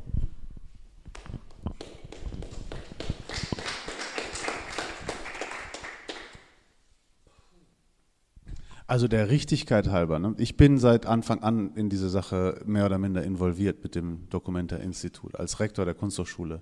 Äh, und für eine Weile war ich auch viel, äh, stellvertretender Rektor, als es doch, es gab einen Rektor, aber der hat sich nicht so ganz beteiligt an der Sache. Also ich bin schon seit Anfang an äh, in diesen Gesprächen dabei und sowas. Und meine Rolle wird aber immer missrepräsentiert. Das ist, was, worüber ich mich das letzte Mal so sehr aufgeregt habe, dass ich gesagt habe, ich möchte überhaupt nicht mehr repräsentiert werden im Kontext des Dokumenta-Instituts. Weil ich bin als für eine ganze Weile lang als Stellvertreter da gewesen, bis die Dokumenta-Professur ausgeschrieben wird an der Kunsthochschule, was dann auch geschehen ist. Aber bis dahin habe ich gesagt, ich arbeite mit, aber ich möchte, und ich war eigentlich die bremsende Person, weil ich gesagt habe, ich möchte keine Infrastrukturen bauen, bevor die Dokumenta-Professorin da ist und dann mit vorgefertigten Infrastrukturen kämpfen muss, die äh, dann äh, schon im Platz sind. Das ist aber sehr wohl passiert. Ich konnte es nicht abwehren. Diese äh, Strukturen äh, eine Sache, die ich von Anfang an gesagt habe, ich habe gesagt, ich kann mir ein Dokumenta-Institut nicht vorstellen, wo keine Künstler involviert sind. Ich habe gesagt, ich kann es mir nicht vorstellen, wo keine Künstler involviert sind.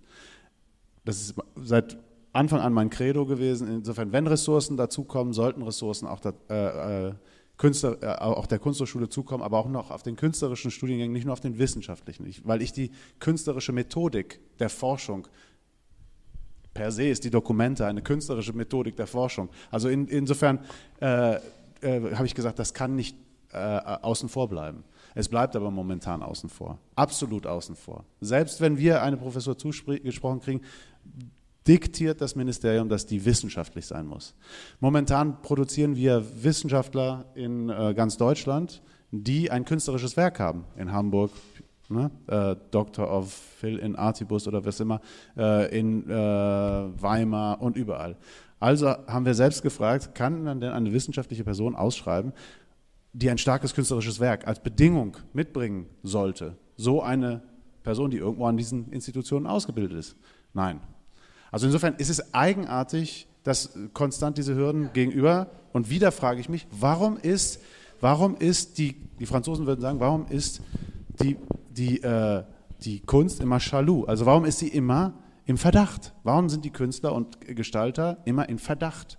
Ich verstehe es nicht, selbst in dieser, in, in dieser Institution.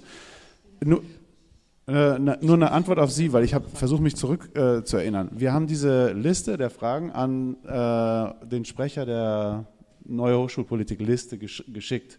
Also schon eine ganze Weile vorher. Das waren die Begründungen, warum das überhaupt in den Senat kam. Deswegen haben wir sie nochmal ausgedruckt, um sie alle zu informieren. Aber das war schon in einer maßgeblichen Liste schon dabei. Und sie berufen sich ja auf Sachen, die jetzt gerade auch schon gesprochen, äh, gesagt worden sind. Und ich glaube tatsächlich, ein Bündnis der Bereiche, die, äh, die äh, durch diese Ideen oder diese Methodiken, die gerade auch das Präsidium stärken ähm, und das, dem Präsidium so Macht geben, das ist ein Bündnis deren, die darunter äh, eventuell, ich würde mal sagen, so äh, leiden, äh, sollte es geben. Aber man darf nicht vergessen, es sind auch welche, die profitieren. Es sind welche, ganz, ganz viele, die profitieren. Nee. Und die werden sich dagegen stemmen. Das ist äh, mein, meine ich, Erfahrung. Ich will jetzt mal, bevor sich es hier so sprechend schließt, nochmal nach, nach hinten fragen oder auch das Mikro gerne nach hinten. Mal versuchen.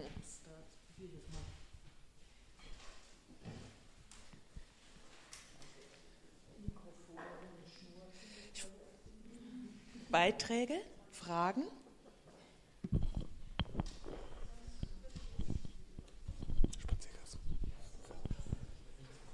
Nein, achso, ich würde es jetzt nochmal aufmachen, weil ich, ich glaube, da, da äh, bildet sich vielleicht äh, eine Arbeitsgruppe äh, und ich würde es gerne nochmal aufmachen. Wir haben noch ungefähr zehn Minuten und ich will nochmal euch die Chance geben, äh, nochmal was anderes zu fragen, zu bringen. Hallo, Christoph Frankhoch mein Name. Ich bin Alumni dieses Arbeitsbereiches und auch dieser Hochschule.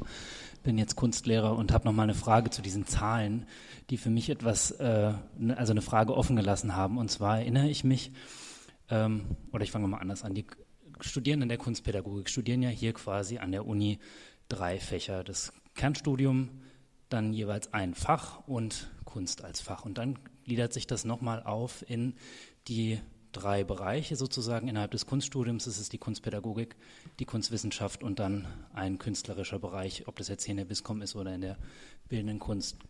Und diese Zahlen spiegeln ja in der bildenden Kunst, in dem Studiengang, einen ähnlichen Wert wider wie in der Kunstpädagogik. Das ist, ist, mir einfach nicht ganz klar gewesen. Ich erinnere mich, dass das in meiner Zeit hier in der Fachschaft mal so war, dass da sich was geändert hat, dass nämlich quasi die ähm, äh, Studierenden der Kunstpädagogik mit den Geldern nur noch so bemessen wurden, dass sie quasi in diesen drei großen Studiengängen dann wiederum nur ein Drittel. Mathe war nicht eins meiner Fächer, man merkt. Ähm, äh, ist die Frage klar? Also wie werden, also welche finanziellen Mittel kommen denn den Studierenden der Kunstpädagogik, wie wird denen das zuteil und wieso ist der Wert der gleiche wie in der bildenden Kunst. Den, den letzten Satz habe ich nicht verstanden. Wieso ist der Wert der gleiche wie in der bildenden Kunst? Da stand bei beiden was mit sieben, den, bei den Absolventen der bildenden Kunst wie auch der Kunstpädagogik. Nee, die, die Kunstpädagogik war 1,8 äh, und 2,3, also als äh, Curricular-Normwert.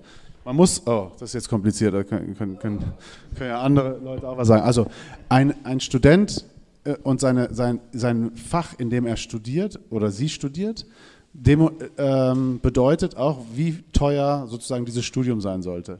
Jemand, der Kunstpädagogik studiert, die, das heißt, das Ministerium hat diese Studierenden in verschiedenen Clustern. Die nennen das Cluster. Und ein Kunststudent ist sehr teuer und ein äh, Lehramtsstudent ist sehr billig.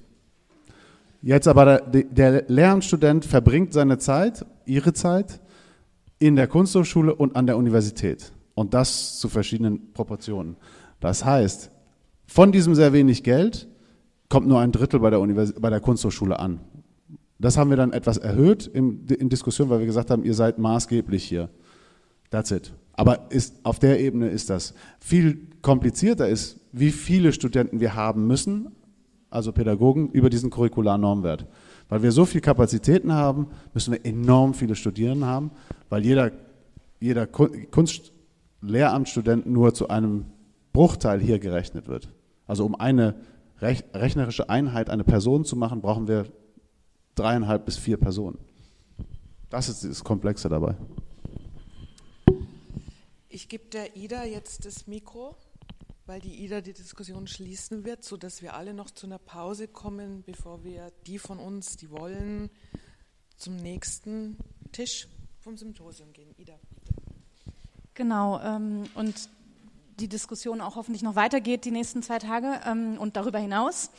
Ich würde kurz vielleicht ein paar Punkte, die ich mir notiert habe, ähm, nochmal gern sagen, was jetzt an konkreten Dingen, die getan werden können, die diskutiert werden können, die aufgegriffen werden können, genannt wurde. einmal in den Senat gehen oder beziehungsweise Studierende in den AStA gehen und auch äh, diejenigen, die im Senat sitzen, informieren. Das war äh, eine, äh, ein Punkt. Ähm, dann tatsächlich andere inhaltliche Bündnisse finden, weil es nicht nur die Kunsthochschule betrifft, sondern auch andere Fachbereiche, dass es einfach eine, einen größeren Zusammenhang gibt der strukturellen, äh, fragwürdigen Strukturen an Hochschulen, ähm, an, der, an, den, an den Entscheidungsprozessen und wie, ja, das gibt es eben auch in anderen Bereichen und da sich zu verbünden ist ähm, passiert. Und ähm, da auch das Stichwort Solidarität äh, ist da gefallen. Das ist einfach ähm, was, was vielen fehlt und was man selber natürlich ähm, aufgreifen kann. Dann äh, fand ich ganz wichtig Know-how, also sich zu informieren. Äh, und das ist ja heute auch passiert über die Beiträge. Aber eben, dass das eine, ganz wichtig ist, sich zu informieren oder dass wir uns alle informieren, was, ähm, was sind eigentlich die Fakten und was müssen wir wissen, um zu argumentieren.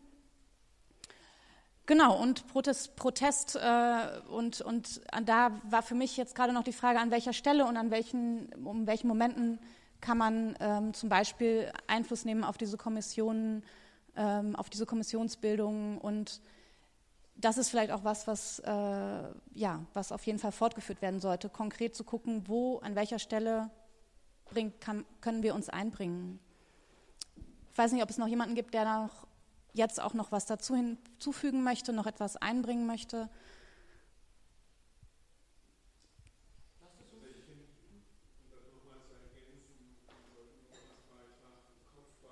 Genau. Ja.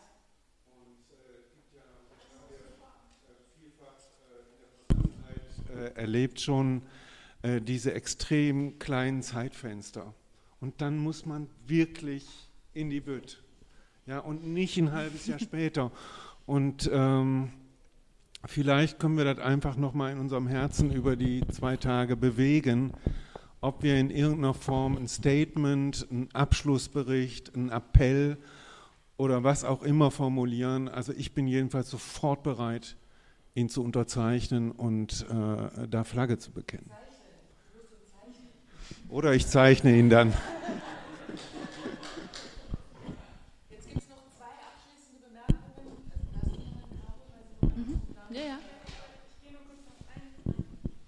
Vielleicht kann man diese Deadlines ja irgendwie sichtbar machen. Also dass jetzt, also weiß nicht, wie weit Vorlauf wir überhaupt noch haben, aber dass da Plakate gedruckt werden oder dass da so also wach gemacht wird, dass das alle irgendwie mitbekommen, auch visuell hier, ähm, weil sonst geht es immer so unter irgendwelchen, dann kommt auf einmal diese Nachricht, dass es schon entschieden ist, wie das jetzt schon diese Kommission gibt, wusste ich nicht oder so. Ja, gerne. Danke. Ja, äh, ich äh, schließe äh, da auch an. Ähm, und zwar plädiere ich dafür, dass wir ähm, Möglichkeiten schaffen, direkt da zu kommunizieren, ähm, weil es immer wieder die Hürden gibt, dass wir, was meine Kommilitonin gerade beschrieben hat eigentlich, dass wir nicht dazu kommen, irgendwas zu machen, weil es dann schon vorbei ist. Dass es Situationen gibt, die entstehen und bevor wir da reagieren können und man muss einfach äh, eine bestimmte Reaktionszeit einplanen, ähm, sind die Dinge um. Und äh, ich würde dafür äh, plädieren, dass wir irgendwie versuchen, mehr äh, ein, ein Ort zu finden, ein Forum, ein, eine Plattform irgendwie, dass wir darüber reden können, regelmäßig und dass jeder darüber informiert wird. Lass mal